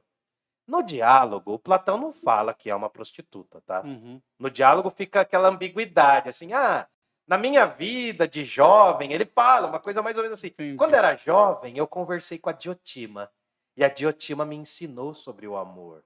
Era tipo ele falar que tava com uma mina no Bahamas. Não necessariamente ele falou quem é, mas to- todo mundo meio Bahamas ainda desconfia. existe?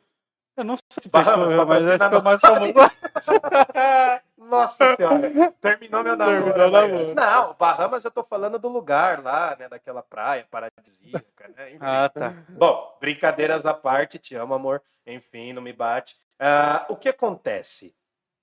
Agora, agora que o movimento é legal, porque é um diálogo dentro de um diálogo, beleza. O Sócrates fala assim: olha, eu vou conversar com vocês sobre uma conversa que eu tive na juventude, com essa Diotima aí.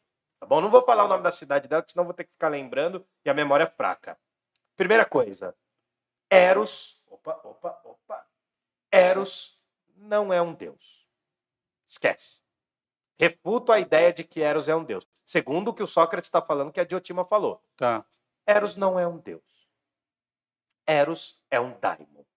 Você lembra o que é, que é daimon, Murilo? Daimon é O uma que é? Espécie que é? de voz interior, uma espécie de consciência. Ah, Eros é essa consciência que a gente tem. Vamos ficar com Não, esse- Daimon. É, com essa ideia de daimon, isso, isso. Não, é que eu não queria usar a palavra consciência, mas enfim. Ah, ocorre. Diga, fala. Não, não é consciência de fato. É a voz que você escuta quando você pensa. Sim. Não, então, muitos chamam isso de consciência. É por isso. Hum. Não, Então tá mas, bom. não, mas é um daimon. É o Daimon. Eros não é um deus, é um daimon. Essa é a primeira coisa que a Diotima ensinou. Beleza. Não sei o que mais ela ensinou, vamos ver. Ela ensinou que Eros é filho de duas divindades. Duas divindades. Aqui vem uma coisa interessante, porque se você for pensar a mitologia grega, todas as divindades carregam características dos pais e das mães. Então, por exemplo, Zeus, né? Zeus, ele é um deus até que racional, organizado. Só que é um deus tarado. Porque o pai dele era meio tarado. Uhum. Entendeu? Era aquele Deus que não queria perder o poder. Então, todas as divindades carregam um pouco das características dos, dos dois lados da família, que é um pouco todo ser humano, né? É, é, por isso que a mitologia tem muito, a mitologia grega tem muito mais a ver com a realidade dos seres humanos. É diferente de falar, por exemplo, que o amor é só uma coisa boa. A gente, desde o começo, está admitindo que o amor pode ser uma coisa ruim também. Né? No mundo cristão, o amor divino só é uma coisa boa. O Deus do Antigo Testamento até que é meio destruidor lá, mata todo mundo, vira a cabeça de todo mundo. O Deus do Novo Testamento é mais de boa. Mas enfim, essa divindade Eros é filha de Poros, que significa. Olha, agora eu tenho que ver, mano. Eu tô ficando caduco, ó. Ai, meu Deus do céu. Nossa, Nossa senhora. ele tá desculpa. ficando caduco. Sério. você vai dar depressão na gente. Tá. É. Desculpa, tá? É que algumas palavras fogem no, no final do contexto. Eros é filho de Poros e Penia. Poros, Poros, né? É uma divindade que significa ausência de algo, a carência de algo. A carência. Hum. Então, ele concorda com a ideia de que o Eros tem uma determinada característica de carência. A segunda parte, né? Oh, meu Deus do céu, tá foda hoje. É a astúcia. Então, ele concorda com a gatão. O que eu quero dizer é que o Sócrates ele está recuperando todos os argumentos que foi dado, só que ele está falando que fez isso num diálogo. Hum. Ele está resgatando todas essas informações e está colocando de novo na mesa. Olha, teve um cara que falou que o amor é carência, é falta. né? Teve um outro que falou que o amor é tal coisa. Então, Eros é filho dessas duas coisas. Segunda teoria. Segunda teoria, vai guardando aí. Né? Eros, o amor tem essas características. E agora vem a diferença de Sócrates. Que ele vai falar assim: olha, só que tudo isso tem a ver com o fato de que vocês estão discutindo o amor, mas o amor, Eros, é importantíssimo. Porque ele nasce de um desejo do corpo, passa por um desejo de admiração pela alma, encaminha-se até chegar na definição da ideia do bem. O Sócrates, nesse diálogo aqui do Platão, ele é muito mais um cara que resume as outras teorias e junta do que um cara que propõe as teorias novas. É por isso que ele está falando um diálogo, ele não está botando regra, ele não está cagando ordem para a galera, ele não está falando, ah, é- o amor é isso. Lá na República, o Platão é um cara muito mais propositivo, ele que fala. Aqui ele fala menos. Por quê? Alguns estudiosos vão dizer que há alguns diálogos do Platão em que, quando Sócrates fala menos, é porque o Platão está querendo colocar a filosofia dele e não a do Sócrates. É quando o Platão está começando a se separar da Do- filosofia do do Sócrates. Está começando a surgir o Platão que nos interessa. Bom, esse amor, ele nasce por uma admiração do corpo, passa por uma admiração da alma e ele se destina sempre à admiração do bem. Desculpa, do belo. É que belo fica meio ruim falar porque tem o cantor, né? Que não é belo, né? Isso que é engraçado. Isso que é engraçado. O cantor, Cantor belo. Belo não é tão belo. Qual que é, então, a porcaria da função do amor? Colocar em nós a noção de imortalidade. O amor tem como função para os seres humanos, sendo um daimon, um mediador entre o mundo dos vivos e dos deuses, ele tem a função de colocar em nós o desejo da imortalidade. E tem duas formas de se tornar imortal. Fisicamente, quando um casal tem um filho. É, de certa forma, uma coisa mortal? É, porque a criança é mortal, os pais são mortais. Mas, de certa forma, os gregos estão querendo dizer o quê? Que os filhos perpetuam os pais. Um pouco dos filhos. É, ó, Raul Seixas, ó. Né? Saiba que eu estou em você, mas você não está em mim. Os filhos, eles não geram os pais. Os pais geram os filhos. É por isso que eu queria que vocês assistissem a série Dark. Eu assisti. Cara, tem uma cena assim, da mãe, da filha, que é, é filha e mãe ao mesmo tempo. Bom, o que que acontece para fechar aqui, para a gente já encaminhando para o final? O amor cria em nós o desejo de imortalidade, porque, como ele é um daimon, ele faz com que os seres humanos queiram ser mais do que seres humanos, queiram tocar os calcanhares dos deuses. Então, o nosso desejo por imortalidade pode ser tanto de querer se perpetuar através de um filho, como pode ser o desejo intelectual. O amor também é uma busca por amar a alma das outras pessoas. Quando você ama alguém, dificilmente, é difícil definir isso, né? Deixa eu cortar aqui. É difícil definir isso, mas de certa forma a gente ama o corpo, tem aquela atração física, mas depois de um tempo a gente tem que ver também as características mentais dessa pessoa. Sim. O amor para o Sócrates tem um pezinho na sabedoria. Porque ele deseja conhecer a alma de quem você ama. Se você ama para valer, você pode amar o corpo, legal amar o corpo, mas você vai querer amar também o intelecto, a alma dessa pessoa. E o amor vai se levando porque ele não para ali. O amor para o Sócrates não é uma coisa que para, porque o amor ele tem muitas características. O amor é aquela força que nos move para querer ir sempre além. As pessoas que param só na admiração do corpo, elas têm uma noção muito resumida do amor. Quem vai além pensa no intelecto. E quem vai mais além vai buscar a ideia do amor, a definição do que é o amor, a essência, lá no mundo das ideias. Vai seguindo o raciocínio. Tô, tô viajando muito? Não, tá pirando não, muito? não. Bom, aí, ó. Aliás, tá, Pô, mas tá legal assim. Não, então, o amor é semelhante à filosofia. E aqui vem uma das imagens mais interessantes. Sócrates vai relacionar, de certa forma, o amor que um estudante tem pelos seus mestres. É uma coisa erótica também. Né? Amor entre estudantes e mestres, digamos. Sim. É a primeira vez que a filosofia é colocada nesse sentido. Porque a filosofia é um traço do amor e vice-versa. Porque quem ama não deseja só o mundo sensível, que é essa realidade que a gente está. Quem ama, segundo Platão falando com a voz do Sócrates, almeja o mundo suprassensível, que é o mundo das ideias. Ao amar e desejar o mundo suprassensível, nós nos tornamos seres que desejam a imortalidade. Eros é amor pelo corpo e é amor pela alma, mas acima de tudo é amor pela sofia, a sabedoria. É por isso que o filósofo é, antes de mais nada, uma pessoa do amor e uma pessoa erótica. Ui! Ah, o, o filósofo é uma pessoa erótica. Por quê? Porque a filosofia é o amor de algo que está acima da gente, que é o conhecimento.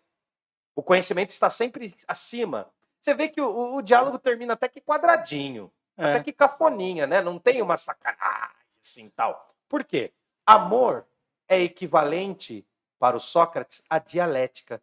Esse processo todo que eles foram conversando e eles foram aprendendo foi um processo de amor também, pelo tema. Ao mesmo tempo em que eles estão falando de amor, é um processo amoroso dialogar.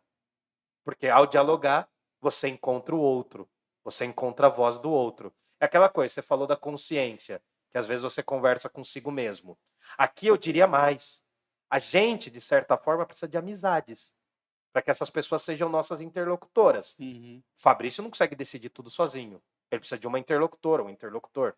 Então, o amor é essa coisa que nos catapulta, nos joga do corpo para a alma, da alma para a definição essencial de algo. Calma que não acabou, tá acabando. O amor é a sabedoria. Ou se... Não, não, o amor não é sabedoria, perdão. O amor é esta busca pela sabedoria. O Sócrates vai falar assim: olha, existem corpos belos. E é lindo admirar corpos belos. Existem almas belas. E é lindo admirar almas belas. E existe a definição do belo, que ele não vai dar aqui. Mas esse impulso da gente querer conhecer mais é porque o amor é carência, então a gente sempre vai querer subir um nível a mais. Chegando ao final, calma. O amor é esse impulso por algo. A filosofia também é esse algo. É uma das formas de você amar é amando o conhecimento. Eros deseja filosofia, mas Eros também deseja a filocalia, O que, que é filocalia? o amor pela beleza, o amor pelo belo. Não da Graciane, o, o belo belo, tá? O belo, a definição, a essência. Quando você vê algo belo, aí para a maioria das pessoas, quando vocês veem, por exemplo, Caio Castro, ou a segunda mulher mais bonita do mundo, que é a Isis Valverde, É. né? A primeira é a Milena. Mas Claro. enfim, então é uma filocalia, o amor pela beleza. Calia vem de kalos, né? Tem uma expressão grega que é kalos kaiagatos. Kalos é o belo, a definição, uma coisa bela. Chegando ao final, calma, tá acabando, não vamos sofrer. Estou calmo, cara. A dinâmica do amor é semelhante à dinâmica do aprendiz que quer aprender mais, que deseja conhecer mais. A dinâmica do amor está extremamente relacionada a uma falta, porque você deseja se completar sempre. Então, você nunca estará completo e o bom é não estar completo. Por quê? Sempre vai ter uma carência porque nós não somos perfeitos. Desejar algo a mais sempre faz parte do processo do filósofo e do amante ou da amante, da pessoa que ama. Tudo bem? Tudo bem? Tudo bem? Pega o Beleza. Danone, pega o Danone, respira fundo.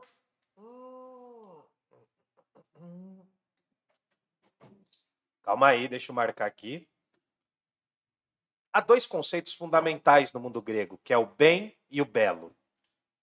Lá na República, quando eu vou falar do sol, eu estou falando da ideia do bem. Aqui no banquete, quando eu vou falar do amor, eu estou buscando a ideia do belo. Então a obra se completa com Sócrates falando que o amor pelo corpo se eleva quando há o amor pela alma, e o amor pela alma se eleva quando há o amor pela ideia do bem, do belo, perdão, do belo. Tô ruim aqui, tô ruim, desculpa.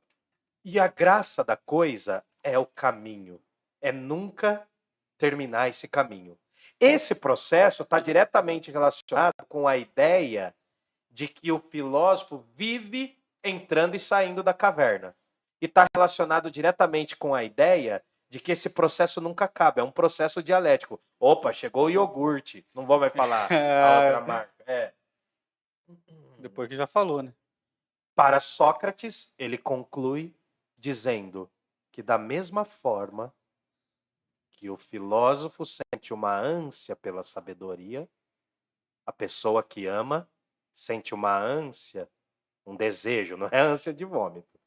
Às vezes é, mas enfim. é. A pessoa que ama sente uma necessidade de continuar amando e nunca amando menos, sempre amando mais. Porque você ama o corpo, você ama a alma, e- mas isso tudo serve para buscar a definição do belo, que é a essência, a forma, a ideia. Sócrates conclui para a gente falando que filosofia é semelhante à filocalia. Acabou? Não sei, Não. acho que não. Tá nesse papo super brisa suave, De repente chega, abre a porta alguém. o Catra, o chega- rei. De repente chega Alcibiades. General, bonito, forte, rico, Um partidão. vencedor, partidaço.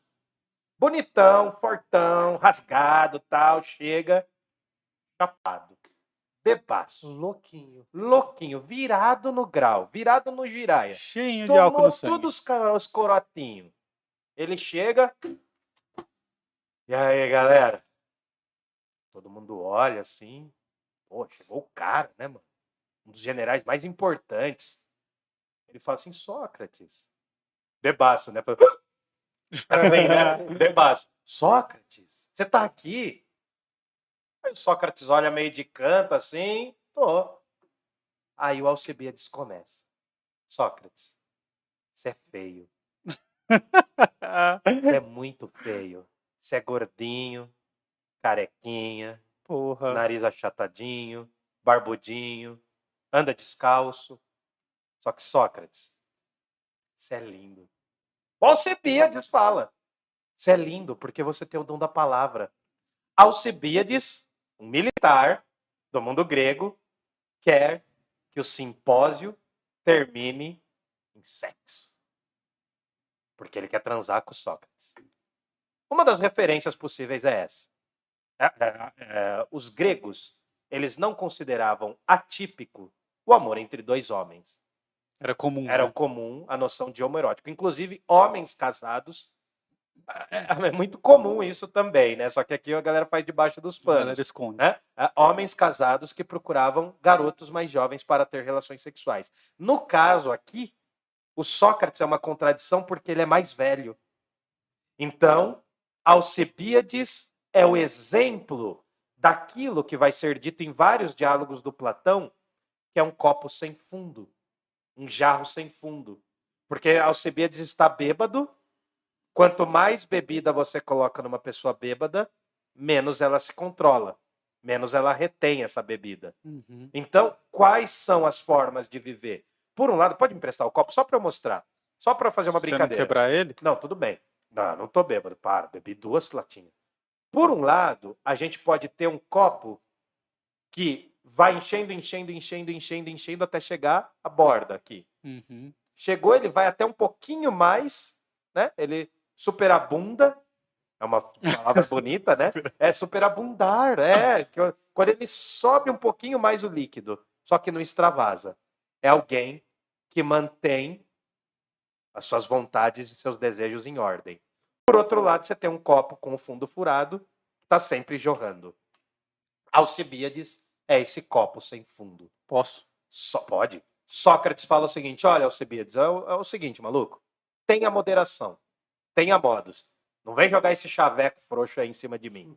Se cuida, você tá bêbado. Quem está falando por você não é você, é a bebida. Tenha moderações.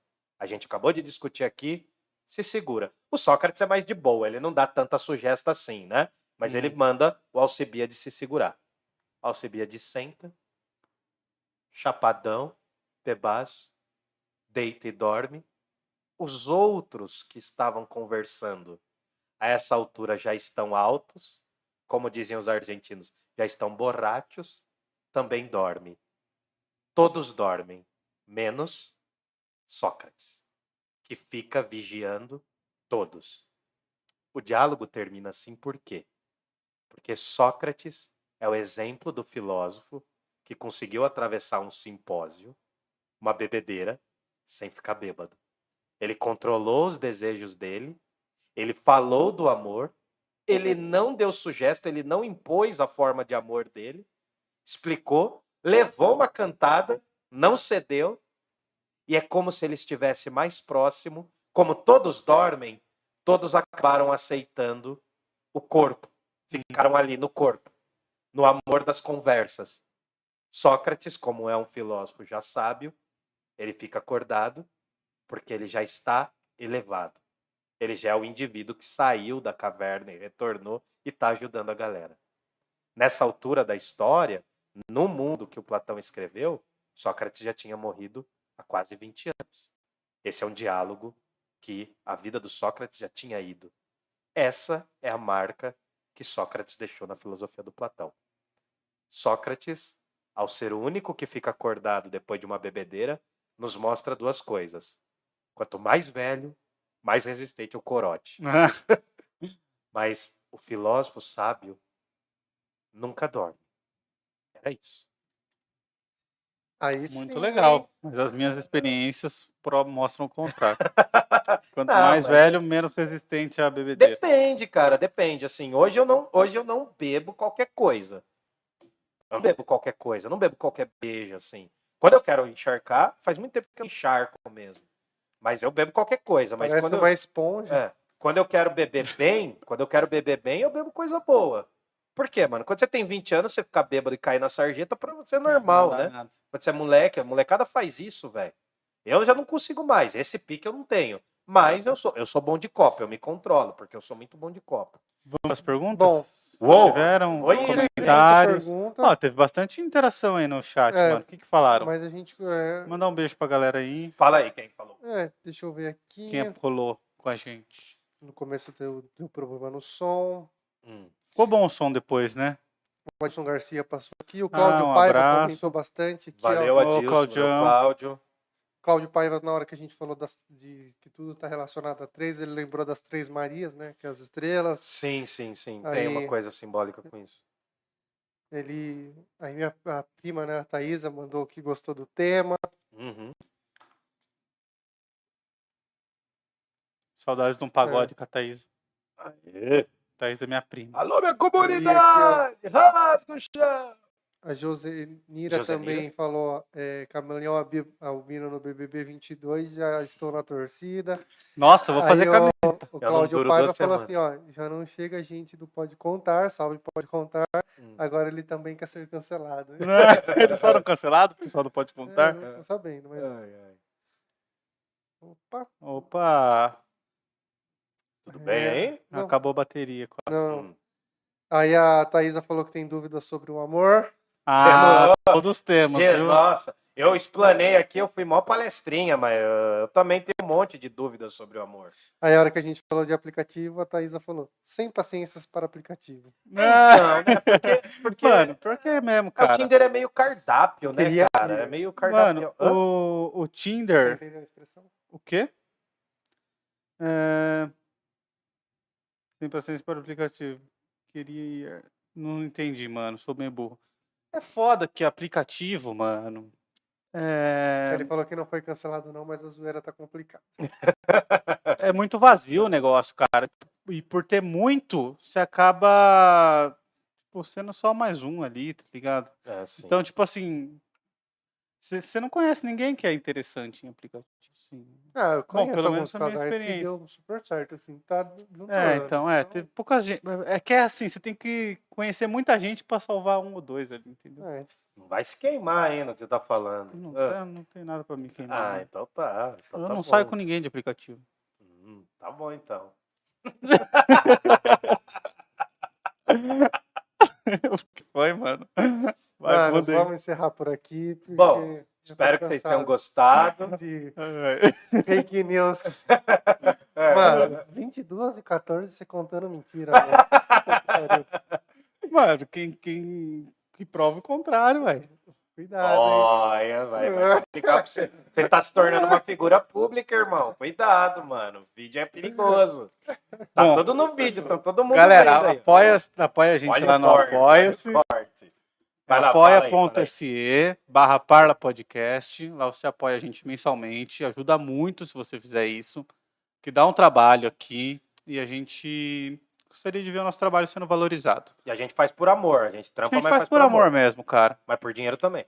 Mas se vocês ajudarem a gente, pelo menos a se pagar aqui o rolê, porque não é barato, né, cara? a gente Porra, gasta uma mano. grana pra É, fazer. dá uma força, se inscreve no canal, ajuda É. a gente. Dá o like aí, se você não puder ajudar de forma financeira, dá o like, é, compartilha o vídeo, se inscreve no canal, é importante. Faz deixa um, um stories, comentário faz um aí. stories no Instagram falando da gente. É, cara, não te É. custa nada, não te custa nada. A gente, ô, o Wildon estudou pra caramba pra poder vir aqui falar as coisas que ele falou. Mentira, inventei tudo. Não, não, não. Não, Estudei, velho, eu, eu estudei. já, eu já defendi a tese que você tem que inventar umas coisas da hora aqui, mas Vou inventar, vou inventar, vou inventar. inventar, mano. Vou inventar. E... Eu sou a reencarnação do MC Catra. e- Vai, Aí, aí, você pode também ajudar a gente pelo, pelo Pix. Se você não quer ajudar mensalmente, quer ajudar a gente uma vez só, Pix. pelo menos, tipo, gostei do tema de hoje, vou ajudar hoje. Você pode fazer um Pix no valor que você quiser, que você puder. A sua imaginação é o limite. Que é o Opa. pix.parlapodcast.com.br. Fala o apoia-se de novo. O apoia-se é o apoia.se barra parlapodcast. Fala o Pix de novo. E o Pix é o pix.parlapodcast.com.br. Aê! Bom, a gente fez um site também, entrem lá no site, lá tem o link de tudo isso daí. Parla Podcast também tá no Instagram, tá Isso. também nas, nas plataformas de streaming aí, no, no Spotify, onde mais? Estamos no Spotify, A no tá Deezer, de fazer no Facebook no, no Apple Podcasts. A gente tá em quase todas, Caramba, cara. velho, caramba. É, então. Tamo e no Twitter também, Tamo quem quiser, entra Twitter. no Twitter, segue a você gente. seguir a gente lá no Twitter, é, é o arroba Parla Podcast no Instagram Uhum. e interage com a gente lá. Eu respondo todo mundo que manda mensagem no Instagram, hein? Se inscrevam no dá um canal. E se inscreve aí no canal. Curte nós aí, fortalece e espalha pra quem você ama. E é É só o amor. é Curte só o vídeo, hein, galera? Curte o vídeo aí, não custa nada. Bom, curte. agradecer a Smash, Smash, Smash também. Sim, Smash, mano, smash, Cadu. Muito smash, obrigado. burgers. E também o... Ui, quase derrubou. Quase derrubei o a copo. ST Pinturas. Isso. Certo. Precisou de pintor? Entra lá no site www.ecpinturas.com.br. Uh! Ou você pode mandar mensagem no nosso Instagram que eu repasso também pro pessoal lá. Certo. Semana que vem a gente entra no Aristoteles. discípulo. Não, o discípulo. É verdade. O discípulo do Platão, Aristóteles. Aristóteles. Aristotélico. Aristo- Aristoteles. Tá bom? Semana Bom. que vem a gente chega no Aristóteles. Ó, puta rolê, hein? Bacana. É o inimigo do Platão, mesmo sendo discípulo dele. É nós, agradeço aí. Quem quiser. Ó, César falou que daqui a pouco será TED. Pode ser TED também. Ó, É que TED eu tenho que passar minha conta bancária. O Pix É. ele é mais rápido. Vai de É Pix. que ela quis dizer que o TED é em valor maior. É isso que ela Ah! É que eu sou pobre e não faço transação em alto valor. Por eu não enquanto, sei o que significa enquanto, TED. O, o rico aqui já ganhou, entendeu? É. Nosso João Tem um Dória. docinho, tem um docinho que a gente tem que comer ainda hoje, Nossa, mano. Verdade, tem um docinho, hein?